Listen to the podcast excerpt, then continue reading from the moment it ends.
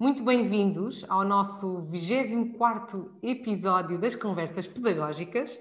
Uh, quem já nos segue sabe que semanalmente um, tentamos abordar questões, projetos, uh, parcerias que sejam importantes e relevantes à educação da infância. Uh, e hoje o tema é bastante especial nós vamos falar de, uma questão que importa a todos os educadores de infância, uh, importa também às famílias e eu até diria, uh, uh, do ponto de vista da sociedade em geral, é um, é um assunto pertinente a todos. Vamos falar sobre a inclusão da educação dos 0 aos 3 anos na, na Lei de Bases do Sistema Educativo. Para, para quem não sabe, aí o, o Luís já vai fazer toda essa contextualização, mas a creche não faz parte integrante do, do Sistema Educativo Português e considera-se então uma lacuna, para uns, para outros talvez não, no Sistema Educativo nacional.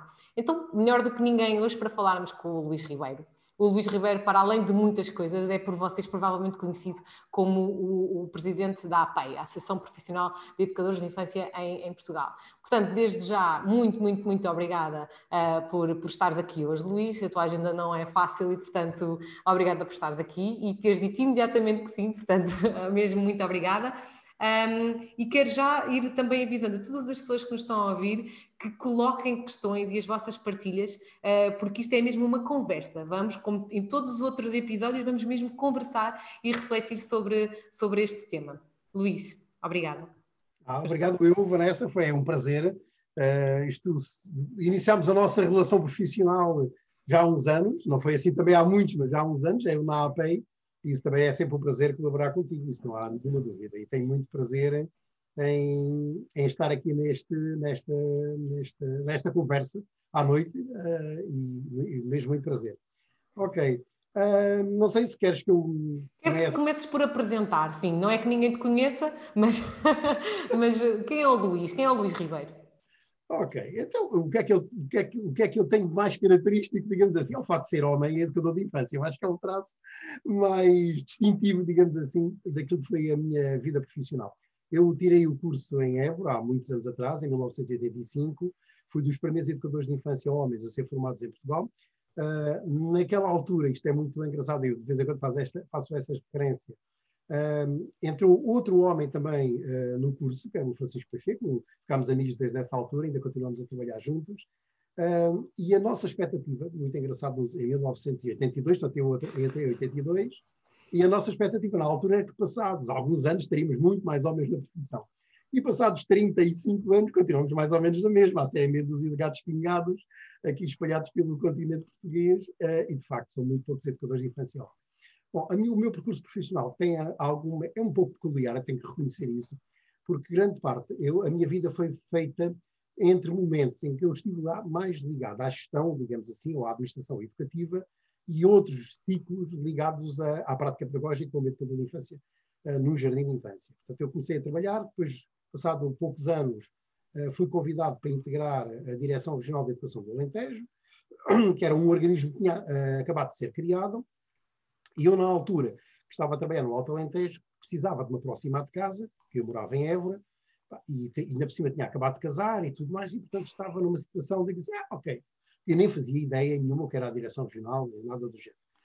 E entretanto vou para a direção regional e foi um dos momentos marcantes na minha vida, porque de facto foi uma experiência extraordinária, a diferentes níveis, e uma coisa que eu fui para lá eh, por este motivo que acabei de dizer, e numa perspectiva de ser uma situação transitória, acabei por lá ficar nove anos. E, portanto, e esses nove anos foram muito interessantes, porque foram nove anos em que uh, houve uma grande dinâmica no país, do ponto de vista educativo, nomeadamente em dois ou três projetos que foram muito interessantes. Um projeto que teve a ver com o período todo que antecedeu uh, a Lei Quadra de Educação Pré-Escolar, que só saiu em 97, e, portanto, todo esse período anterior foi um período de grande expansão da rede, porque a rede de educação pré-escolar, a rede pública, uh, que foi criada em 77, começou a ser construída no princípio dos anos 80, uh, foi exatamente nos anos 90, no final dos anos 80 e, princípio dos anos, e durante os anos 90 que teve grande, uma grande explosão.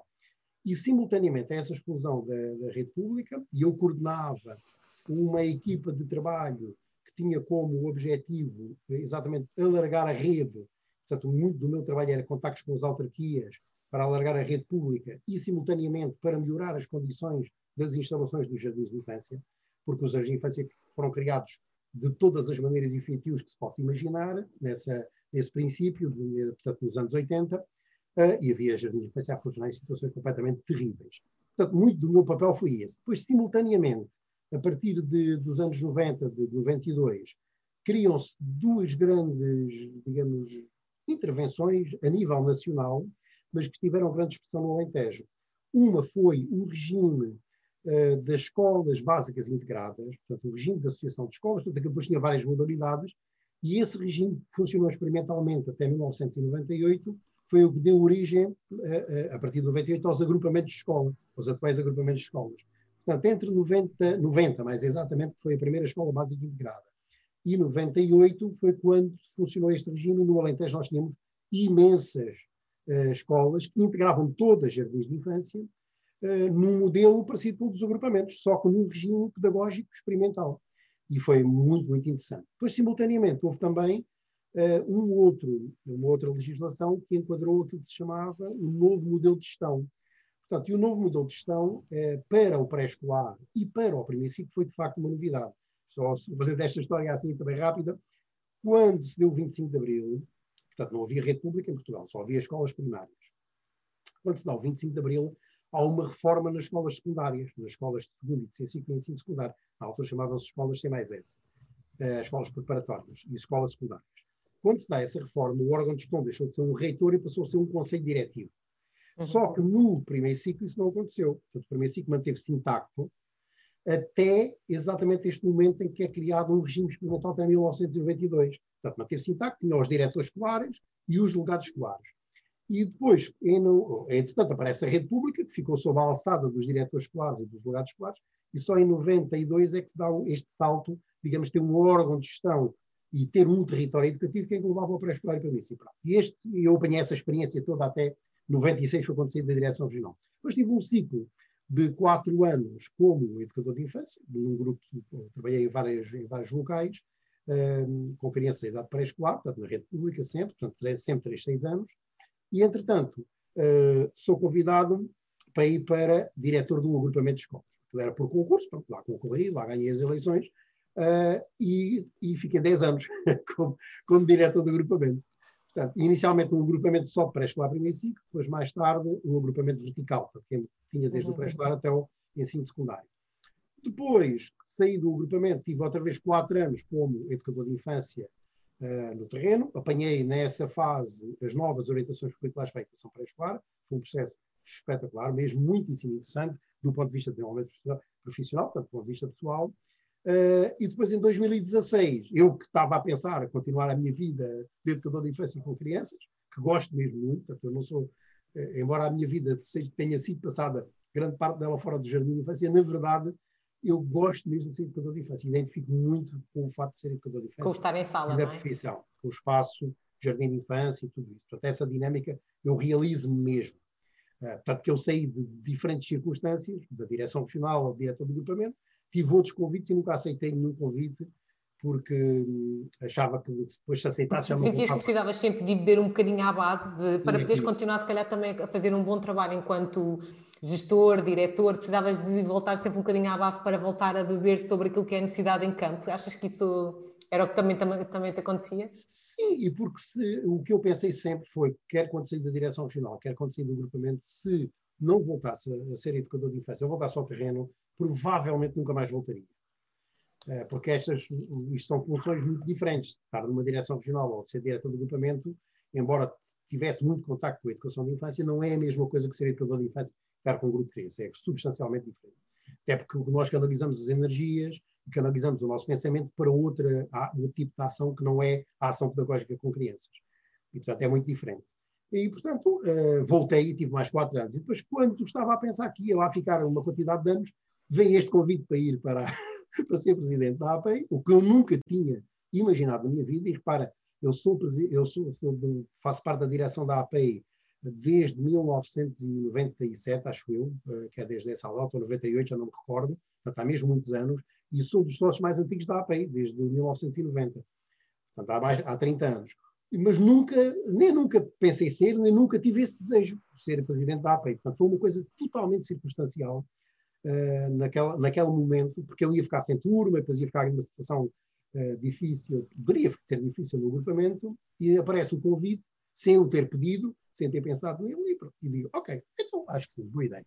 E porque, como, como, também tinha comprado uma casa, um apartamento em Lisboa, portanto também, ok. Juntaste o teu agradável. Vou tempo, exatamente. Vou, ok, vou, vou e fica o tempo inteiro. E pronto, e assim foi. Oh, Luís, achas que foi, foi, é desde que és presidente da APEI, ou já tinhas antes a sensibilidade para a importância da valência da creche uh, no sistema educativo? Ou foi o estar agora na APEI que te, se calhar te pôs em mais contacto com mais educadores desta valência e que te trouxe mais esta, esta, esta, esta lacuna? Olha, zero. creche, o meu conhecimento sobre creche era quase zero. Uh, porquê? Uh, por razões óbvias. Primeiro, quando eu tirei o curso, até no, no, no período em que eu tirei, ninguém falava nos 03 anos, não existia. Era, era, mesmo, não havia conversa. Eu não me lembro, do, no, quando tirei o curso da formação inicial, de termos falado alguma vez, não me lembro. Até pode ter acontecido, mas eu não me recordo. Termos falado nos 03 anos. Uh, só quando muito falávamos do ponto de vista do desenvolvimento da criança, na altura uh, havia ainda uma teoria muito ligada aos estádios de desenvolvimento, o GESEL e por aí adiante, uh, mas não me recordo. E depois eu fui educador da rede pública, portanto, na rede pública nunca haveria essa hipótese. Era impossível eu trabalhar com os 0 3 anos, porque os 0 3 anos ajudavam no sistema educativo e, portanto, não havia rede pública de creche, era impossível eu trabalhar. E, portanto, a minha energia foi sempre canalizada para a educação de infância, ou quando não estava na educação de infância, canalizada para outra das coisas que eu gosto muito de fazer, que é a gestão. E, portanto, eu tenho duas pós-graduações em gestão, portanto, é, é a minha área, digamos, onde eu trabalhei sempre também. Uh, e, portanto, nunca.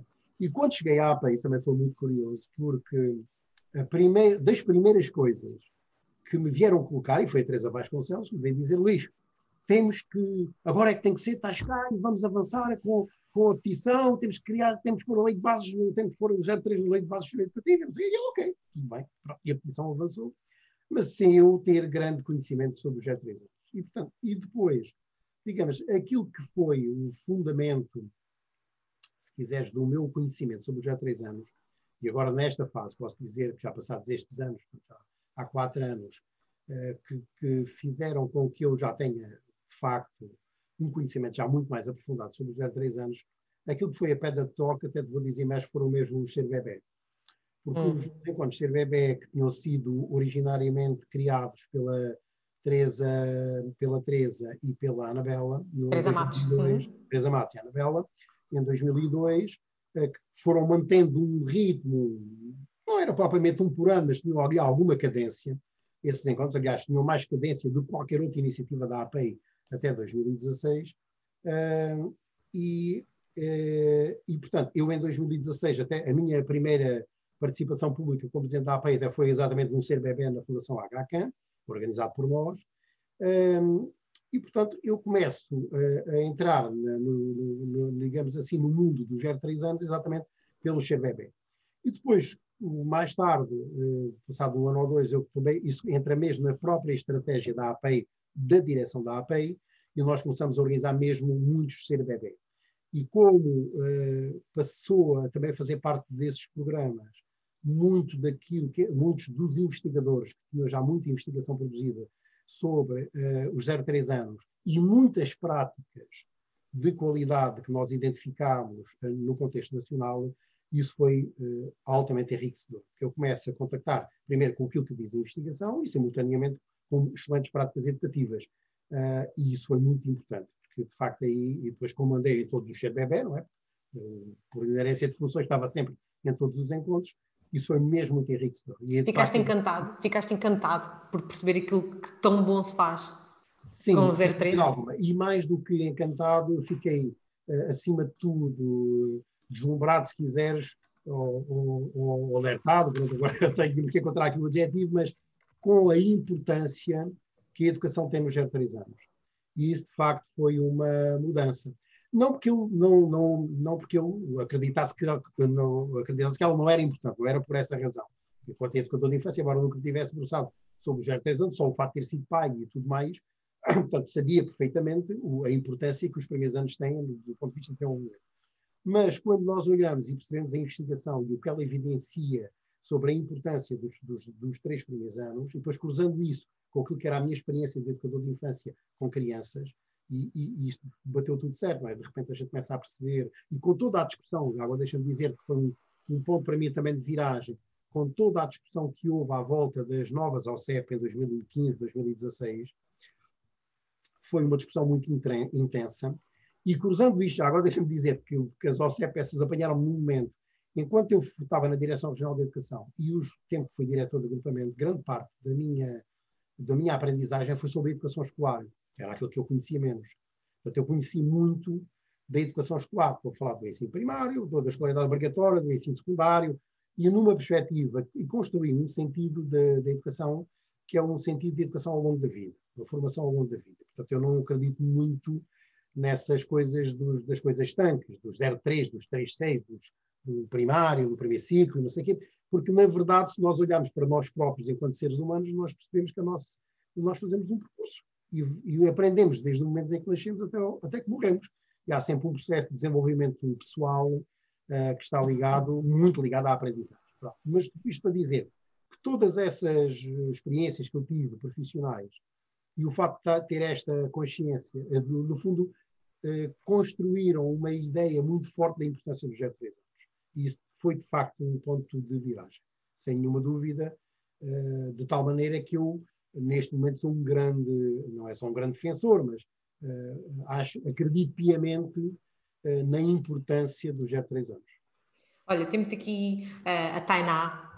Eu perguntei se estavam ah, colegas a assistir, ah. a ouvir-nos de, de, de, de, creche e, e, temos bastantes colegas a escutar-nos de creche. E a Tainá pergunta-te: o não reconhecimento da creche é meramente, poderá ser meramente uma questão política?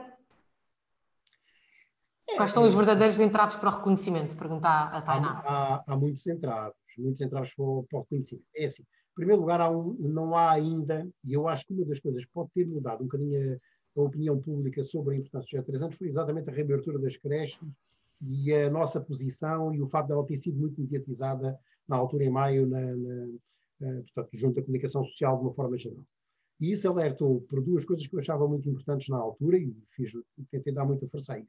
Por um lado, a, a, a importância da educação nos primeiros anos e, em segundo lugar, em segundo lugar Portugal, é, portanto, a sociedade, de uma forma geral, como perceber que os educadores de infância em Portugal são dos mais qualificados do mundo. E isso era muito importante, para as pessoas perceberem, porque muitas das ideias que estão construídas à volta da educação de infância, ainda de uma forma geral, não tanto como era na minha altura, como é óbvio, quando eu digo a minha altura, quando eu tirei o curso, eh, obviamente, mas ainda é a ideia de que são pessoas que estão a tomar conta de mim. Ainda há muito, passa um bocadinho assim. Essa, é, por acaso, Luís, desculpa interromper, mas essa era a pergunta que eu te ia fazer. Uh, tu sentes que a falta de reconhecimento que se tem hoje ainda da creche foi a que tu encontraste no início da tua carreira com o pré-escolar? Sim, sim. É, é, o caminho que se está a fazer então? Muitas, sim, é, o paralelo é muito parecido. Para, eu vou-te só dar um exemplo. Eu quando cheguei à Direção-Geral de Educação, mas eu depois vou ver se não, não deixo de responder à Tainá. Quando eu cheguei à Direção-Geral de Educação, pois, pronto, queria muitas amizades lá, com pessoas de vários níveis de ensino, etc. Mas, uh, porque trabalhávamos todos juntos, não é? E, e a dada altura, lembro-me um, um, deles, que eu era bastante amigo, ele dizia assim: Olha lá, eu, eu vou dizer uma coisa, eu nem sequer fazia ideia, e já estávamos a falar dos anos 90. Uh, portanto, uh, ele dizia-me assim: Eu nem fazia ideia que havia a profissão de educadora. Não era homem, era a profissão, o educador de infância. Eu nem sabia que existia eu achava que isso eram pá, as pessoas que tomavam conta dos meninos e tal, e que não havia ninguém que era formado para ser educador de infância. E, e em muitas circunstâncias, até por força, reparem, o, o que acontece neste momento na creche é que, embora tenha muitos educadores de infância, o facto, de não estar no sistema educativo não lhe dá o devido reconhecimento. E temos outro problema, que é um problema histórico, que é o mesmo que aconteceu com a educação pré-escolar. Para, a educação pré-escolar só cria uma imagem eh, forte exatamente quando passou a fazer parte de uma opção do governo que elegeu como prioridade, que foi nos anos 90, a partir de 95, com, com o Marcelo Grilo, ministro, e que elencou a educação pré-escolar como uma prioridade. Que se queria a lei quadro, que se queria a expansão. Só a partir dos anos 90, na verdade, é que de uma forma, uh, digamos, uh, general, uh, generalista, portanto, de uma forma geral, no país, se criou a consciência, incluindo junto dos outros níveis de ensino, professores de outros níveis de ensino, da importância da educação pré-escolar. Ora, este paralelismo pode-se fazer perfeitamente com a creche. A creche tem um problema associado uh, grande, que é as amas. E isto, e, e, e, porque, e, e porque é que eu falo nas amas? Porque primeiro há um histórico, em Portugal não haver, portanto, durante muitos anos, quem, digamos, tomava conta, porque era, a verdade era assim que se falava, quem tomava conta dos meninos até aos três anos eram amas, amas ilegais, amas legalizadas, havia todas as soluções eh, possíveis e depois as creches. As creches tiveram uma. As creches continuam ainda, estamos a falar já, já estamos a entrar na terceira década do século XXI e a, e a cobertura das creches a nível nacional ainda é inferior a 50%. Ainda temos muito, muito que andar até termos uma oferta que permita a todos os pais que queiram colocar as crianças na, na creche. Há uma ideia ainda, eh, não há ainda essa ideia construída da importância da educação e das experiências de aprendizagem nos primeiros anos de vida. E depois eh, temos essa marca de ter muitas profissionais que não têm nenhuma qualificação e que também dão respostas.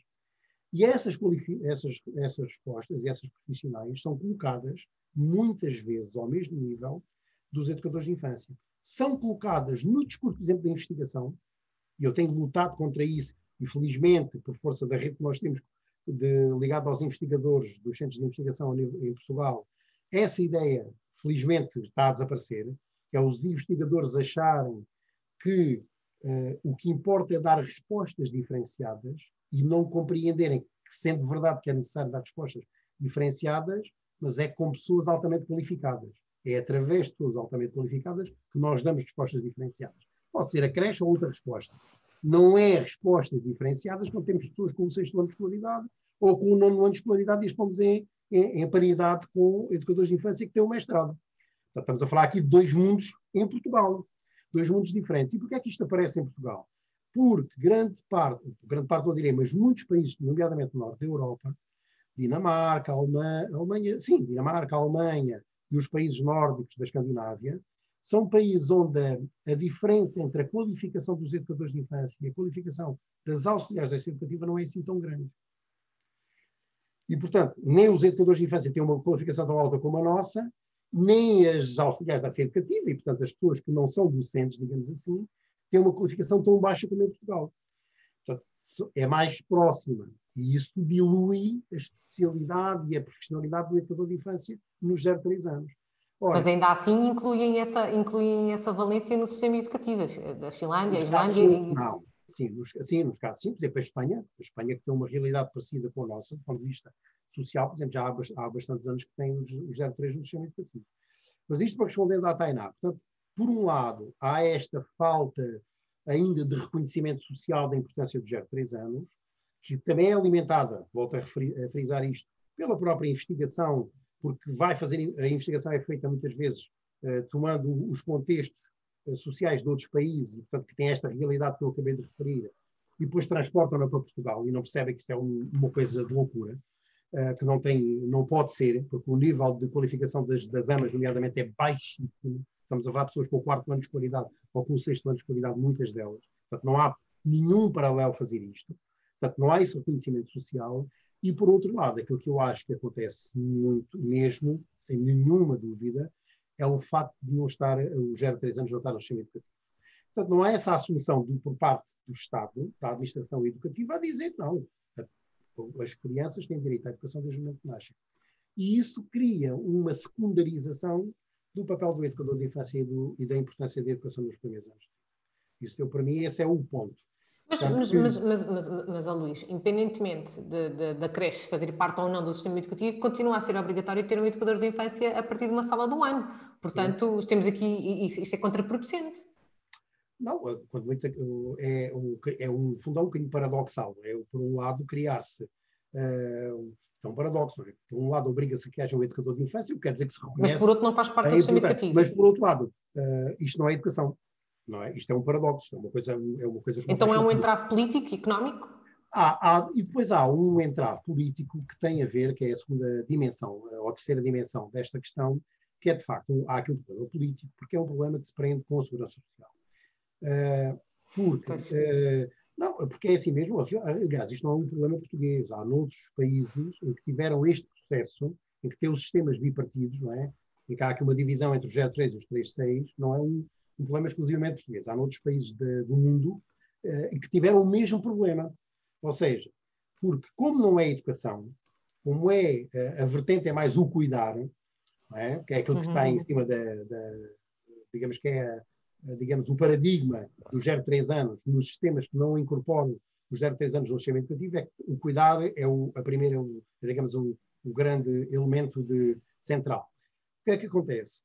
Normalmente é tudo lá por um Ministério que não é o Ministério da Educação.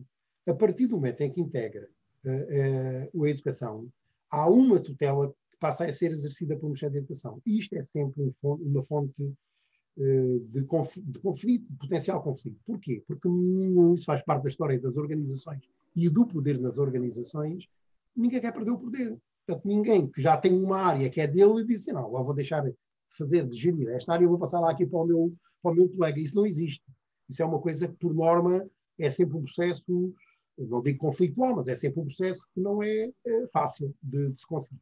E, portanto, a, a Segurança Social tem uma história longa, longa, de muitas décadas, de gerir as creches, e neste momento, não é que perca a gestão das creches, mas neste momento, porque não há educação nas creches, portanto, não há ninguém neste momento tutela a educação das creches, porque ela não existe, formalmente. Não, não existe, não há orientações pedagógicas, não há inspeções pedagógicas. Lá vamos, porque já tenho aqui colegas a perguntar sobre isso, já temos aqui, então, mas espera lá, então, mas e o manual versus a DOCEP? Já, já, já, já, já, já, o manual é um manual de qualidade, é um manual apontado para a organização, não é um manual para a pedagogia, isso não existe.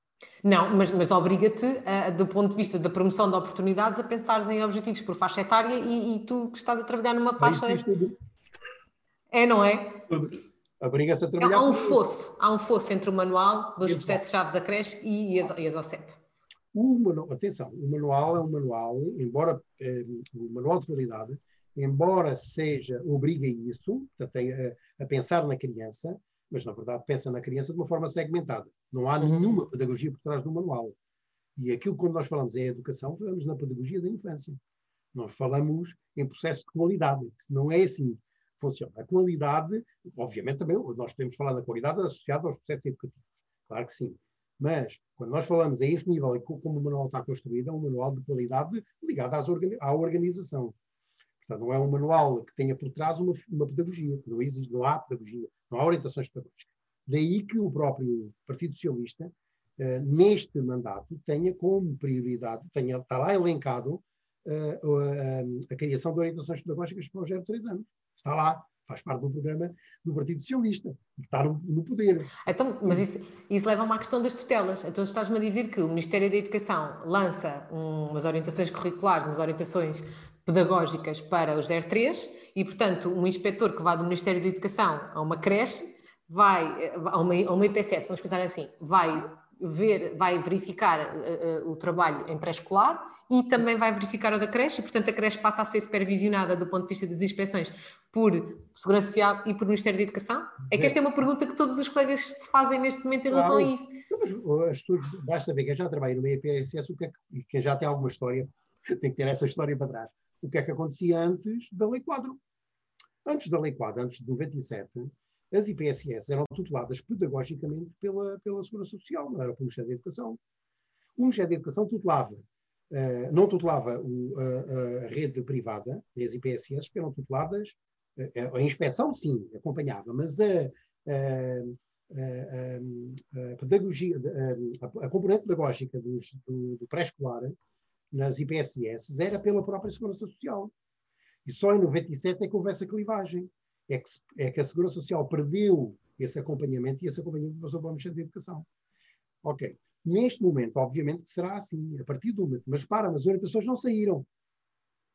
Pois, e portanto, neste momento, imagina, se eu for educadora numa IPCS ou num privado, estou a trabalhar dos 0 aos 3 e tenho que ter o chip ligado para o manual dos processos-chave e tenho que falar, em, como diz a Tainá, está a dizer, acho que a Tainá Solange, que diz que uh, a criança é um utente, a instituição é o equipamento. Mas depois entro numa sala de pré e já passo então a falar na criança, na necessidade da criança, uh, nos registros, no, na documentação pedagógica. Isto é aqui, é, é por isto também que é importante a petição, porque iríamos uniformizar o trabalho do, do educador, não só valorizar, mas uniformizar? A petição, claro, mas a, a, repara, a questão, isso é uma questão quase mais instrumental, mas a questão é assim, a, a verdadeira, o verdadeiro fundamento uh, da, da petição tem a ver com o direito da criança à educação desde o momento que nasce. Esse é o verdadeiro fundamento da, da petição. Todas as crianças têm direito à educação desde o momento que nascem e não a partir dos três anos. Portanto, enquanto isso não estiver consagrado, estamos a violar, do meu ponto de vista, e não só, porque isto não é uma questão pessoal, é? aqui há muitas uh, orientações, há muitas, uh, nomeadamente olha, da União Europeia, uh, orientações do Conselho Nacional de Educação, orientações da OCDE, sempre no sentido da unidade da educação de infância. Portanto, a educação de infância deve ser olhada pela sua unidade. Portanto, quer dizer que deve estar integrada nos sistemas educativos a partir do momento em que a criança, portanto, a partir dos zero anos. Isso são todas as instâncias internacionais e nacionais que recomendam a unidade de educação de infância. Portanto, não é aqui uma. Portanto, e, o, e a questão fundamental é esta: é eh, em Portugal, nós temos na Constituição, dizemos que todo o cidadão tem direito à educação, mas na verdade as crianças até aos 3 anos não têm direito à educação. Pois, o Rui Inácio está a dizer que a criança em Portugal nasce aos 3 e vai diretamente para a pré. Exatamente. Não nasce, ela nasce antes. Só começa a, ser, a ter educação a partir dos 3 anos, o que é, obviamente, que isto não cabe na cabeça de ninguém. E uma das razões, mas voltando um bocadinho atrás, só uma das razões que tem dificultado este processo é porque, nomeadamente com as orientações pedagógicas para a creche, que poderiam eventualmente sair sem haver a integração uh, do 03 no sistema educativo, elas de facto podem sair, não deixa de ser um bocadinho uma situação um bocadinho, uh, digamos, que tem aqui uh, algumas contradições elencadas, não é? que são orientações pedagógicas pressupõe-se que há uma pedagogia para os 03 anos, isso é uma pedagogia para os 03 anos é educação, é? uh, mas pode haver, de facto, orientações pedagógicas para a creche, desde que os dois secretários de Estado se entendam, não é? Estamos a falar do Sr. João Costa e da Secretária de Estado da Ação Social Rita. Da Ação Social, sim. Da, da Ação Social, agora esqueci-me, Rita, esqueci-me do apelido, peço desculpa à Sra. Secretária de Estado, mas falhou-me de momento. Uh, portanto, e basta eles os dois entenderem-se e pode ser, podem ser orientações pedagógicas para a creche. E a partir desse momento temos aí, de facto, um instrumento, digamos, pedagógico que orienta os educadores de infância. E isso é já um primeiro passo muito significativo para se aumentar a credibilidade e, a, e, a, e para se credibilizar o trabalho que os educadores de infância desenvolvem com crianças até aos 3 anos, sem nenhuma dúvida. Mas eu acho que os, os entraves são claramente entraves mais de natureza política, e a política aqui entendida do ponto de vista das dinâmicas de poder dentro das organizações, neste caso dentro de duas, duas secretarias de Estado, uh, situa-se mais a esse nível do que propriamente do ponto de vista daquilo que, a, que a investigação já evidenciou e do, do, do, ponto de vista das recomendações nacionais e internacionais, são todas uh, coincidentes. Ó oh, Luís, eu não queria muito que a conversa fosse para aqui, mas agora não resisto em perguntar-te. Então, mas, mas, uma das bandeiras políticas de quase todos os partidos, a quando das eleições, foi creches gratuitas para toda a gente. Quando eles dizem isto, creche gratuita para toda a gente, o que é que eles estão a dizer? Estão a dizer que nas IPSS passa, toda a gente tem acesso à creche, mas não vai mudar nada para continuar a ser um, um, uma, uma prestação social e não uma, uma prestação educativa. Uh, mas estão a dizer o quê? Que incluem a creche no Sistema Nacional de educação e passa a ser rede pública ou o que é que eles estão a dizer nesse ponto de vista? Não, a, a gratuidade não tem a ver com o facto de, de, haver uma rede pública ou não. Não mudava nada, então. Quer dizer, a gratuidade quer dizer que o Estado encontra mecanismos para financiar as famílias de forma a que elas não paguem a prestação de um determinado serviço. Não é? Isso é que é a gratuidade. A gente tem a gratuidade no Sistema Nacional de Saúde. Não é? Em Portugal existe, nos Estados Unidos não existe, por exemplo. Ah, portanto, quer dizer o quê? Qualquer cidadão não paga o serviço, ou paga residualmente aquilo que Sim, mas, mas em equipamentos públicos. Mas aqui que, tu, que estão a dizer com a creche gratuita e não, é só, e não só. Há privados que exercem os serviços públicos. Como nós temos empresas privadas que prestam serviço público, não estou a falar de educação, noutras áreas de negócio, prestam serviço público, são empresas privadas e o Estado, os hospitais privados, por exemplo, o Estado paga Uh, então aqui o Estado, iria, o Estado iria pagar às IPSS, iria pagar aos privados uma determinada, ou seja, em vez de agora estarem a dar um X e os pais pagam outro X, estão, estão a falar de tudo. Ou seja, quando se está a falar de creche gratuita para toda a gente, não se está a falar de uma rede pública não, de creche, não se está a falar de nada disso. Não, não, não, é assim, repara, os partidos políticos têm coisas diferentes nos seus programas. Eu conheço os programas deste ponto de vista, porque uh, tive essa preocupação de vê-los todos para perceber o que é que cada um defendia. Portanto, todos eles defendem, e isso é uma coisa interessante, que eu acho que deve ser uh, valorizada.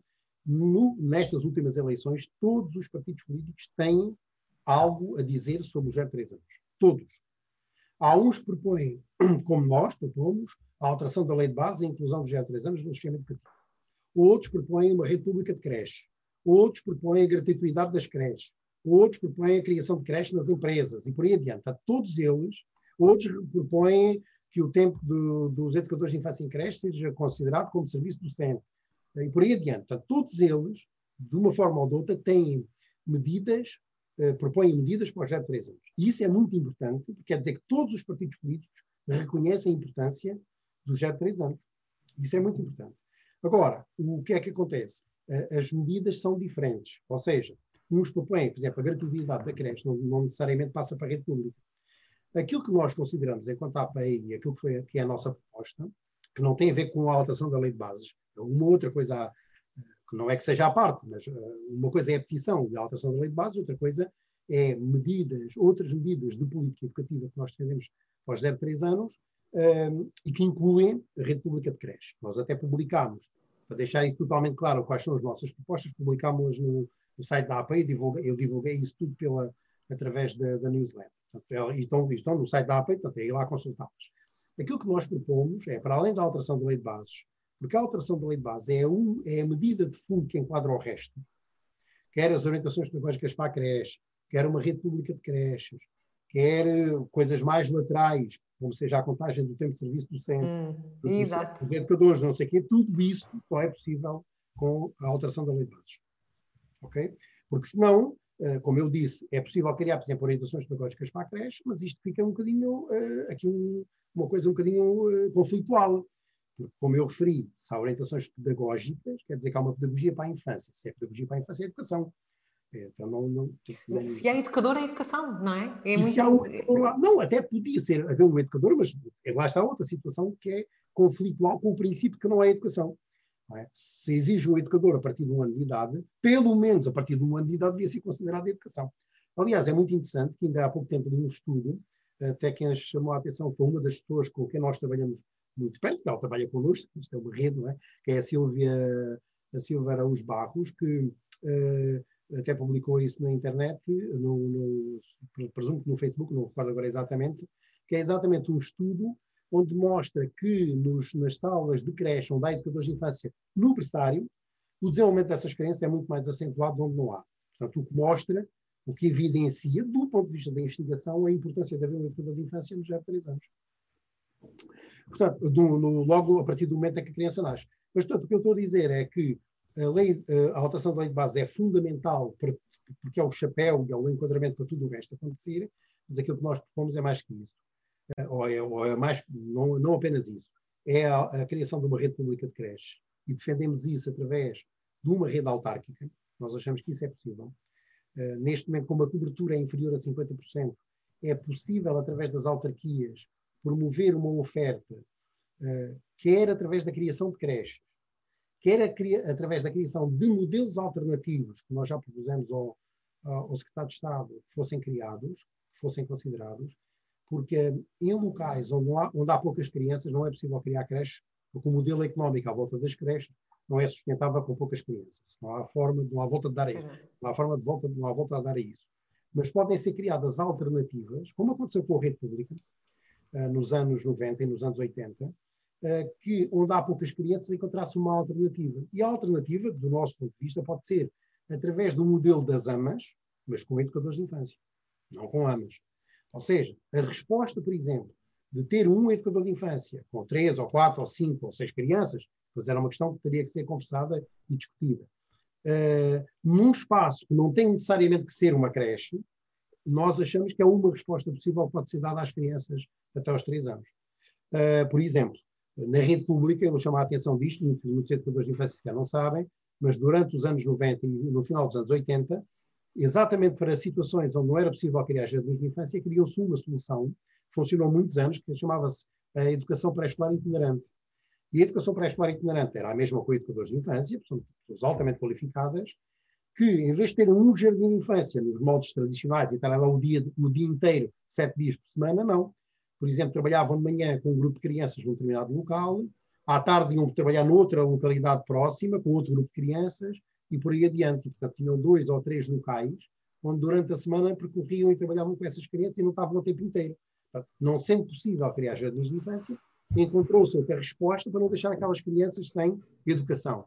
Aqui o modelo pode ser uma coisa do género. Portanto, encontrar alternativas, não estou a dizer que é a educação itinerante, estou, estou só a dizer que deveríamos pensar em alternativas à creche, que passariam sempre por modelos que nós chamamos, dizemos, de geometria variável, portanto, que seriam modelos muito flexíveis, pudessem ser adaptados a diferentes contextos no território nacional, porque o território nacional é muito, muito diverso. E, portanto, por essa razão é que tem que ser respostas alternativas.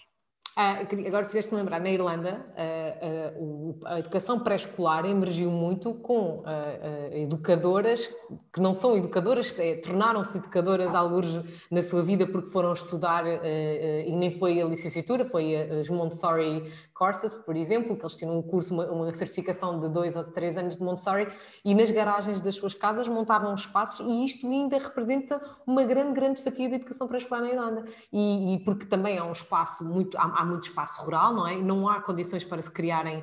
É, pré-escolar, não, não, não existem essas condições e eles fizeram muito, muito isso. As, as educadoras, vou-lhe chamar assim, eh, criavam um espaço que tem que cumprir determinadas regras do ponto de vista legal e do ponto de vista de metros quadrados, de equipamento, de documentação. Depois há, há, há, há inspeções rigorosíssimas, rigorosíssimas para conseguir controlar esta a qualidade, mas que fizeram exatamente isso que tu estás a dizer, de, para se conseguir dar uma resposta é, é, rentável, porque o dinheiro também era o que dizia aqui, alguém estava a falar também sobre a questão financeira. A questão financeira pesa muito, porque é preciso pagar salários, é preciso ser sustentável, é preciso ter equipamentos de qualidade, é preciso uma série de coisas que, que, que, nós também temos que pensar isso. Seja, às vezes pensamos que é só um entrave político, mas também tem que haver aqui, há certamente aqui vontades económicas por trás das políticas, e aqui se calhar uh, achas que se, o, o facto de se a educação em creche passasse, como tu estás a, a dizer, a contar, por exemplo, para a contagem de tempo de serviço, os salários dos educadores em creche iriam subir, porque passariam. Não? não? não. Porquê? Porque, repara, vão subir como? Os salários, é, então os salários das IPSS subiram com a, com a, com a entrada, com a, a tutela do Ministério da Educação. Não subiram, foi igual. O, não é isso. O, é, vamos lá ver. Há uma situação neste momento, em alguns educadores em creche, que, é, de facto é muito que é lamentável, que é as, as, direções das instituições de creche, que têm as valência creche, não pagarem o mesmo salário que pagam aos educadores em creche do que pagam aos, aos educadores de infância que estão na, na, no pré-escolar.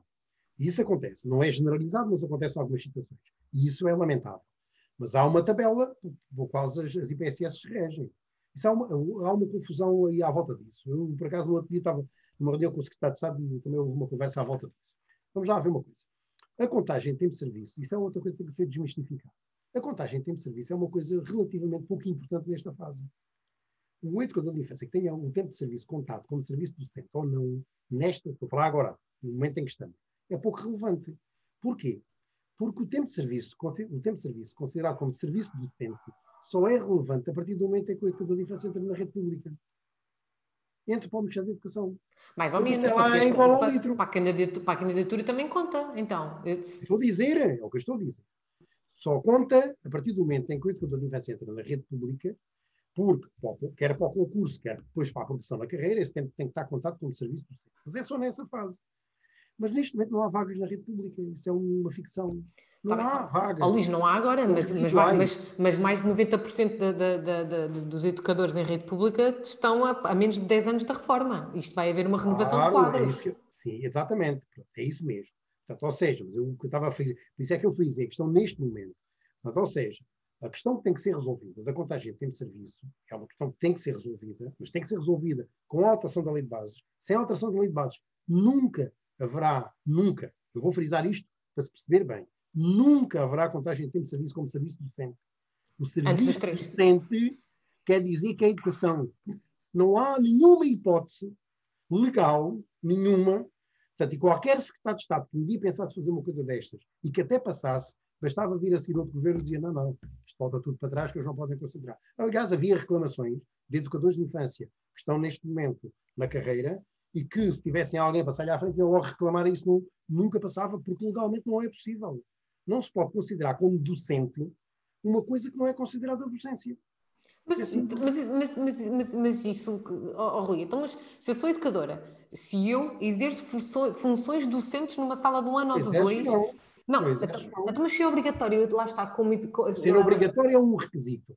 É Sim. obrigatório ver o educador em creche, não quer dizer que isso seja serviço docente.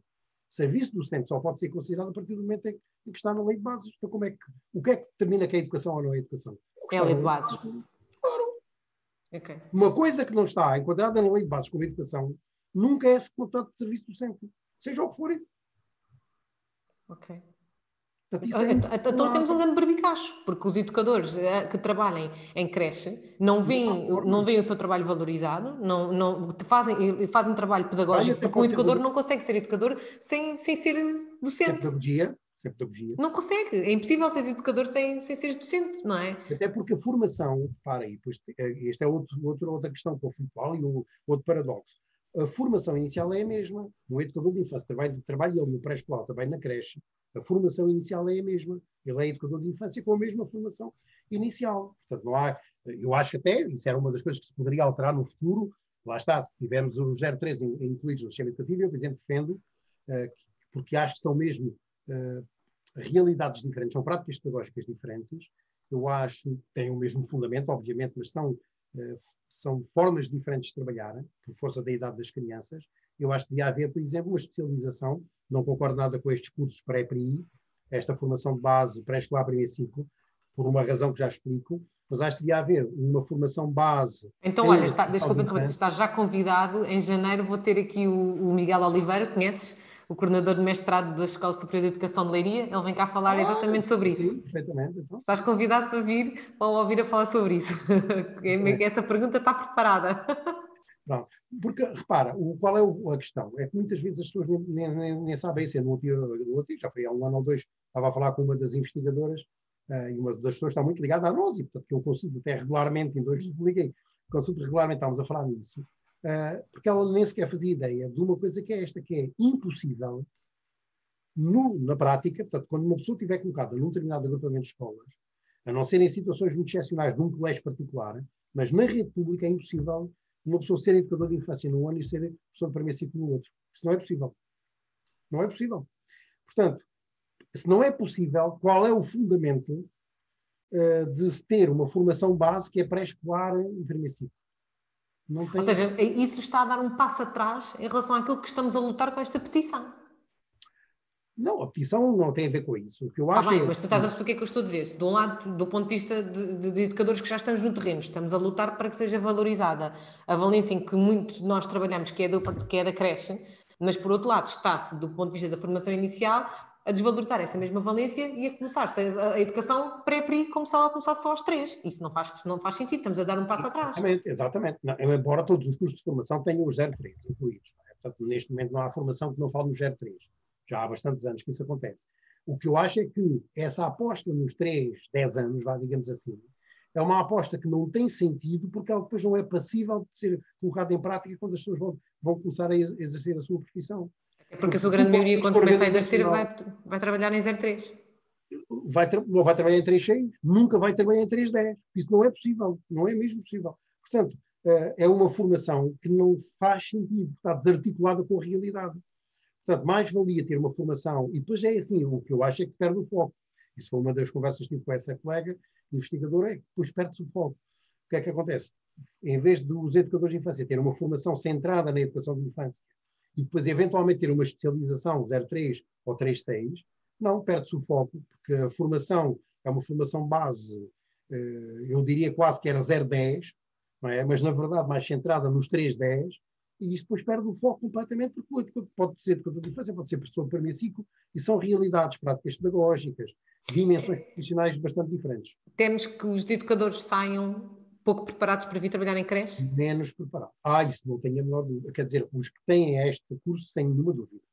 Uh, o que eu acho também é que se perdeu, uh, isso já isso tem a ver com outras questões, pronto, mas perdeu-se um bocadinho o foco da formação inicial. Isso eu acho que sim.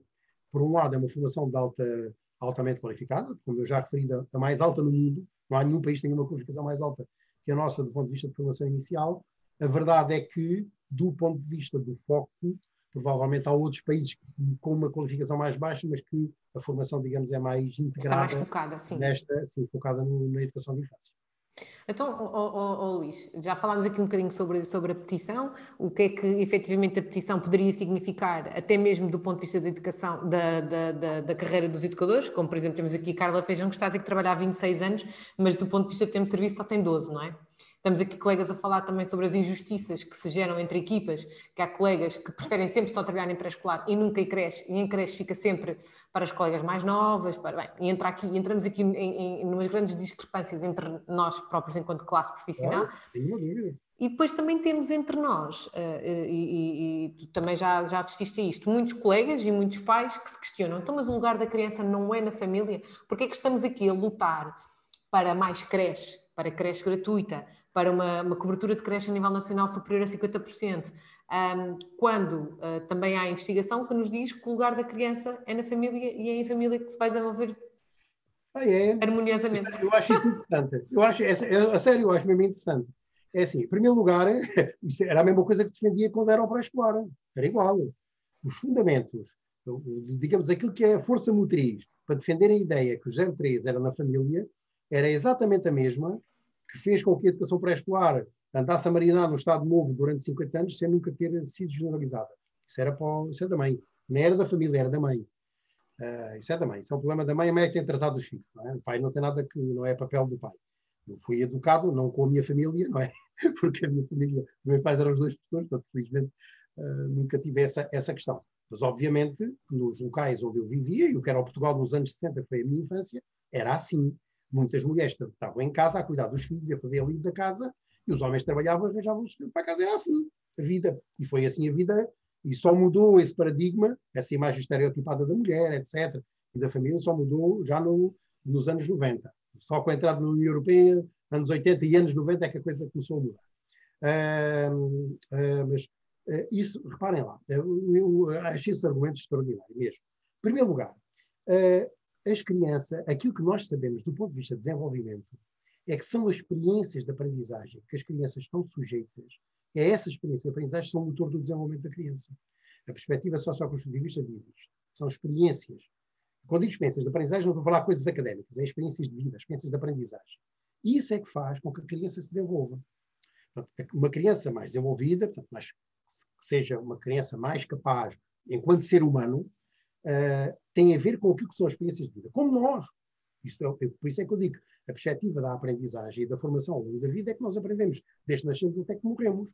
E aquilo que nós somos, que eu sou agora com 57 anos, ou que era com 27, eu sou é quase outra pessoa diferente. Porque se passaram 30 anos, houve tanta coisa que ocorreu na minha vida, que é assim que as coisas são. Portanto, nós vamos tendo as nossas experiências de vida, como as crianças, vamos tendo as nossas experiências de vida e vamos mudando, vamos nos desenvolvendo. A, a perspectiva socioconstrutivista do desenvolvimento humano tem a ver com isto, com experiências de aprendizagem, com outros aspectos, com mediação, etc. Ora, para nós considerarmos, em abstrato, nós podemos dizer, ok, sim senhora, a criança até pode estar, até, até era preferível estar na, na família. Em abstrato, eu até consigo imaginar isso. Até mas as famílias são todas iguais. As oportunidades, aquelas as famílias proporcionam todas as mesmas experiências de aprendizagem, ou as experiências de aprendizagem são todas importantes para a criança desenvolver, todas as famílias fazem isso.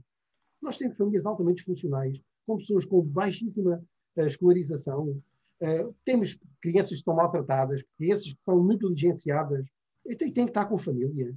Não tem que estar noutro espaço, tem que estar com a família durante três anos. Isso é uma, uma visão. Até a mãe não vai trabalhar, ficam com quem?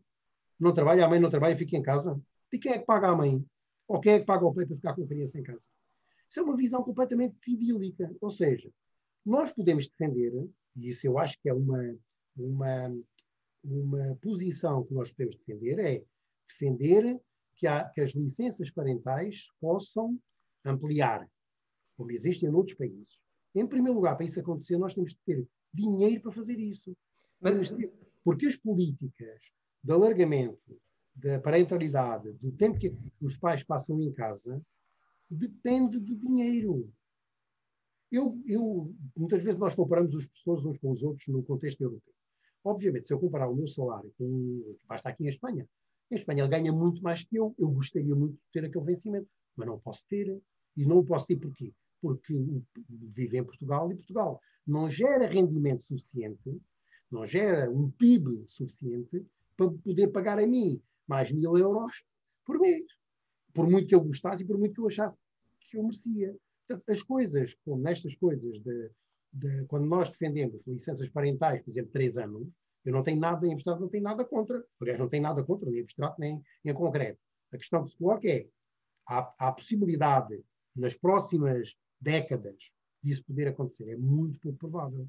Para aquilo que é a nossa história de crescimento do país, enquanto país, é muito difícil nós imaginarmos que daqui não... a 20 anos nós temos 3 anos, as mães podem ficar 3 anos em casa, além de que, além de que coloca-se outra questão. E as mães querem, querem. estar 3 anos em casa?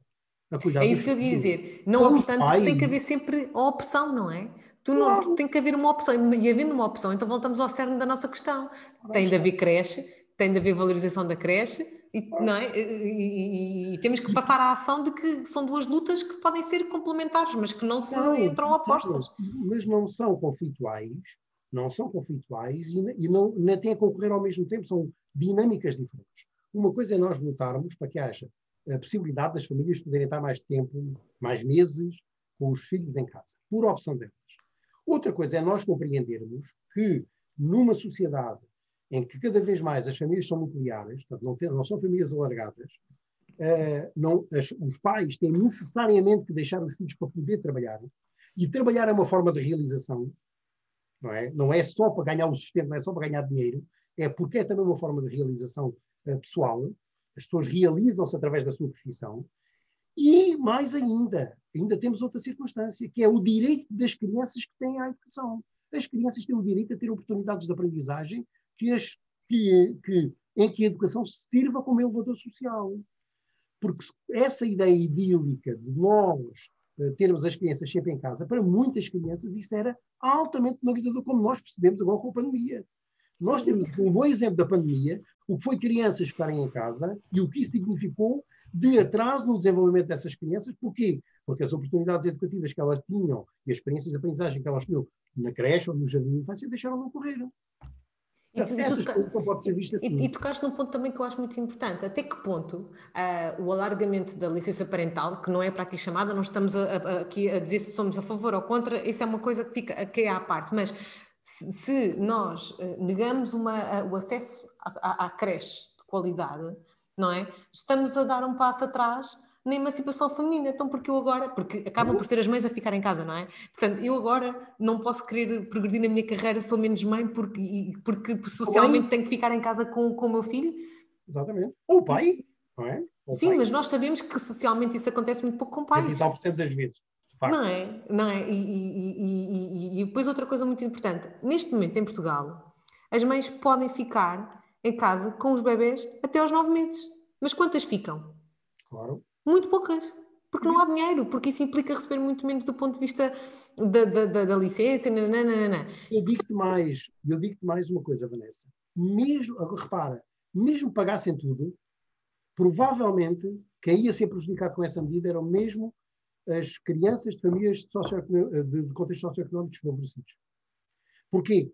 Porque em vez de terem esse tempo numa creche, onde eventualmente tinham experiências de aprendizagem que eram muito importantes exatamente para aquela criança poder desenvolver-se de uma outra forma, se ficar em casa com famílias pouco escolarizadas, que dão poucas oportunidades e que não percebem a importância de dar alguma experiência em alguns contextos àquelas crianças, àqueles bebés, provavelmente essas crianças iriam ser mais prejudicadas.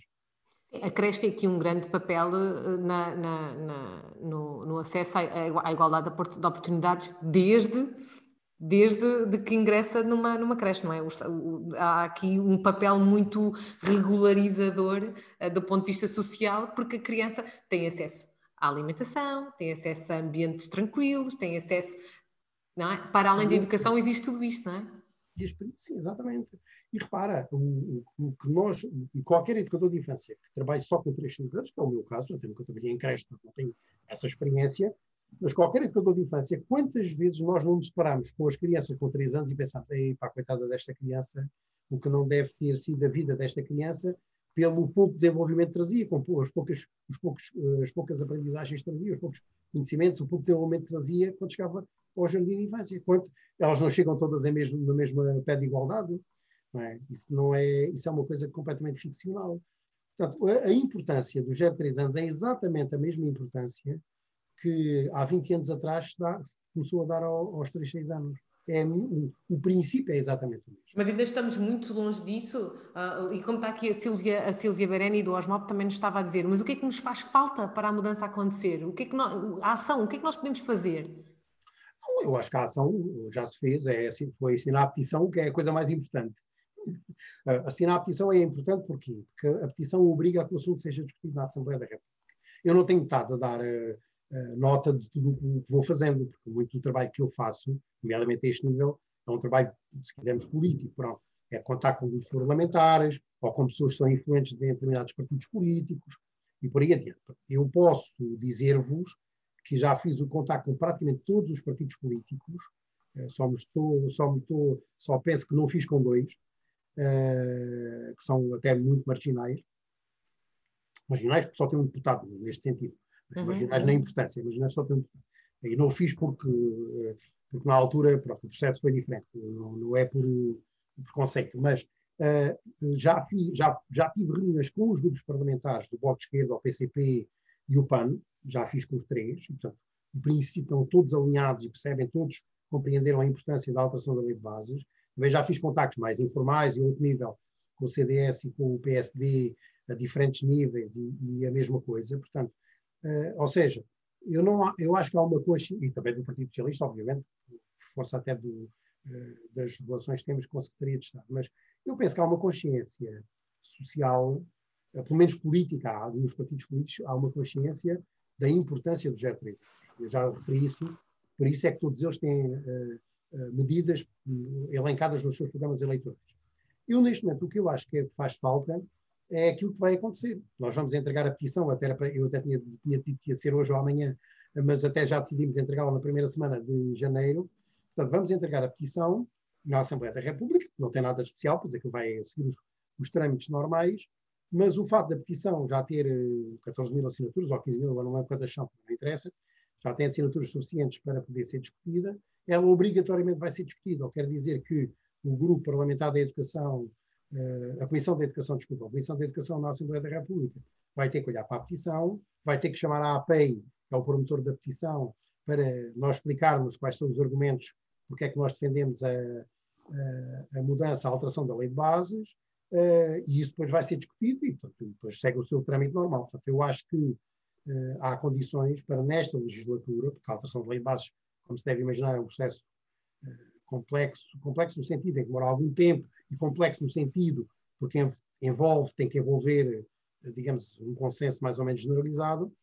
Portanto, eu penso que, que, que, mas penso que há condições para que até ao fim deste ano letivo uh, o assunto chegue à Comissão Parlamentar. E haja novidades. E a, não, a Comissão Parlamentar é o primeiro passo, é a Comissão Parlamentar que vai ouvir a APEI sobre as razões porque é que, que é obrigatório por lei, porque é, que, porque é que pretende a alteração da lei de bases, e depois dos dois anos subsequentes, que é os dois anos que faltam para terminar uh, o, este, o mandato deste, deste governo, uh, há condições em dois anos para se alterar a lei de bases, porque eu penso que há condições neste momento objetivas, não estou a ver anticorpos de nenhum partido político, uh, portanto há condições objetivas para se pensar que isso é possível. E no imediato, o que é que vai acontecer quando um, quando, quando, disse, quando, quando tu achas que em dois anos, então, dois anos letivos, então, em dois anos até ao final deste mandato, que, que isto vai acontecer? O que é que acontece logo no imediato? Se pensarmos numa timeline, o que é que vai acontecer à creche? O que é que vai acontecer ao educador? O que é que vai acontecer às famílias?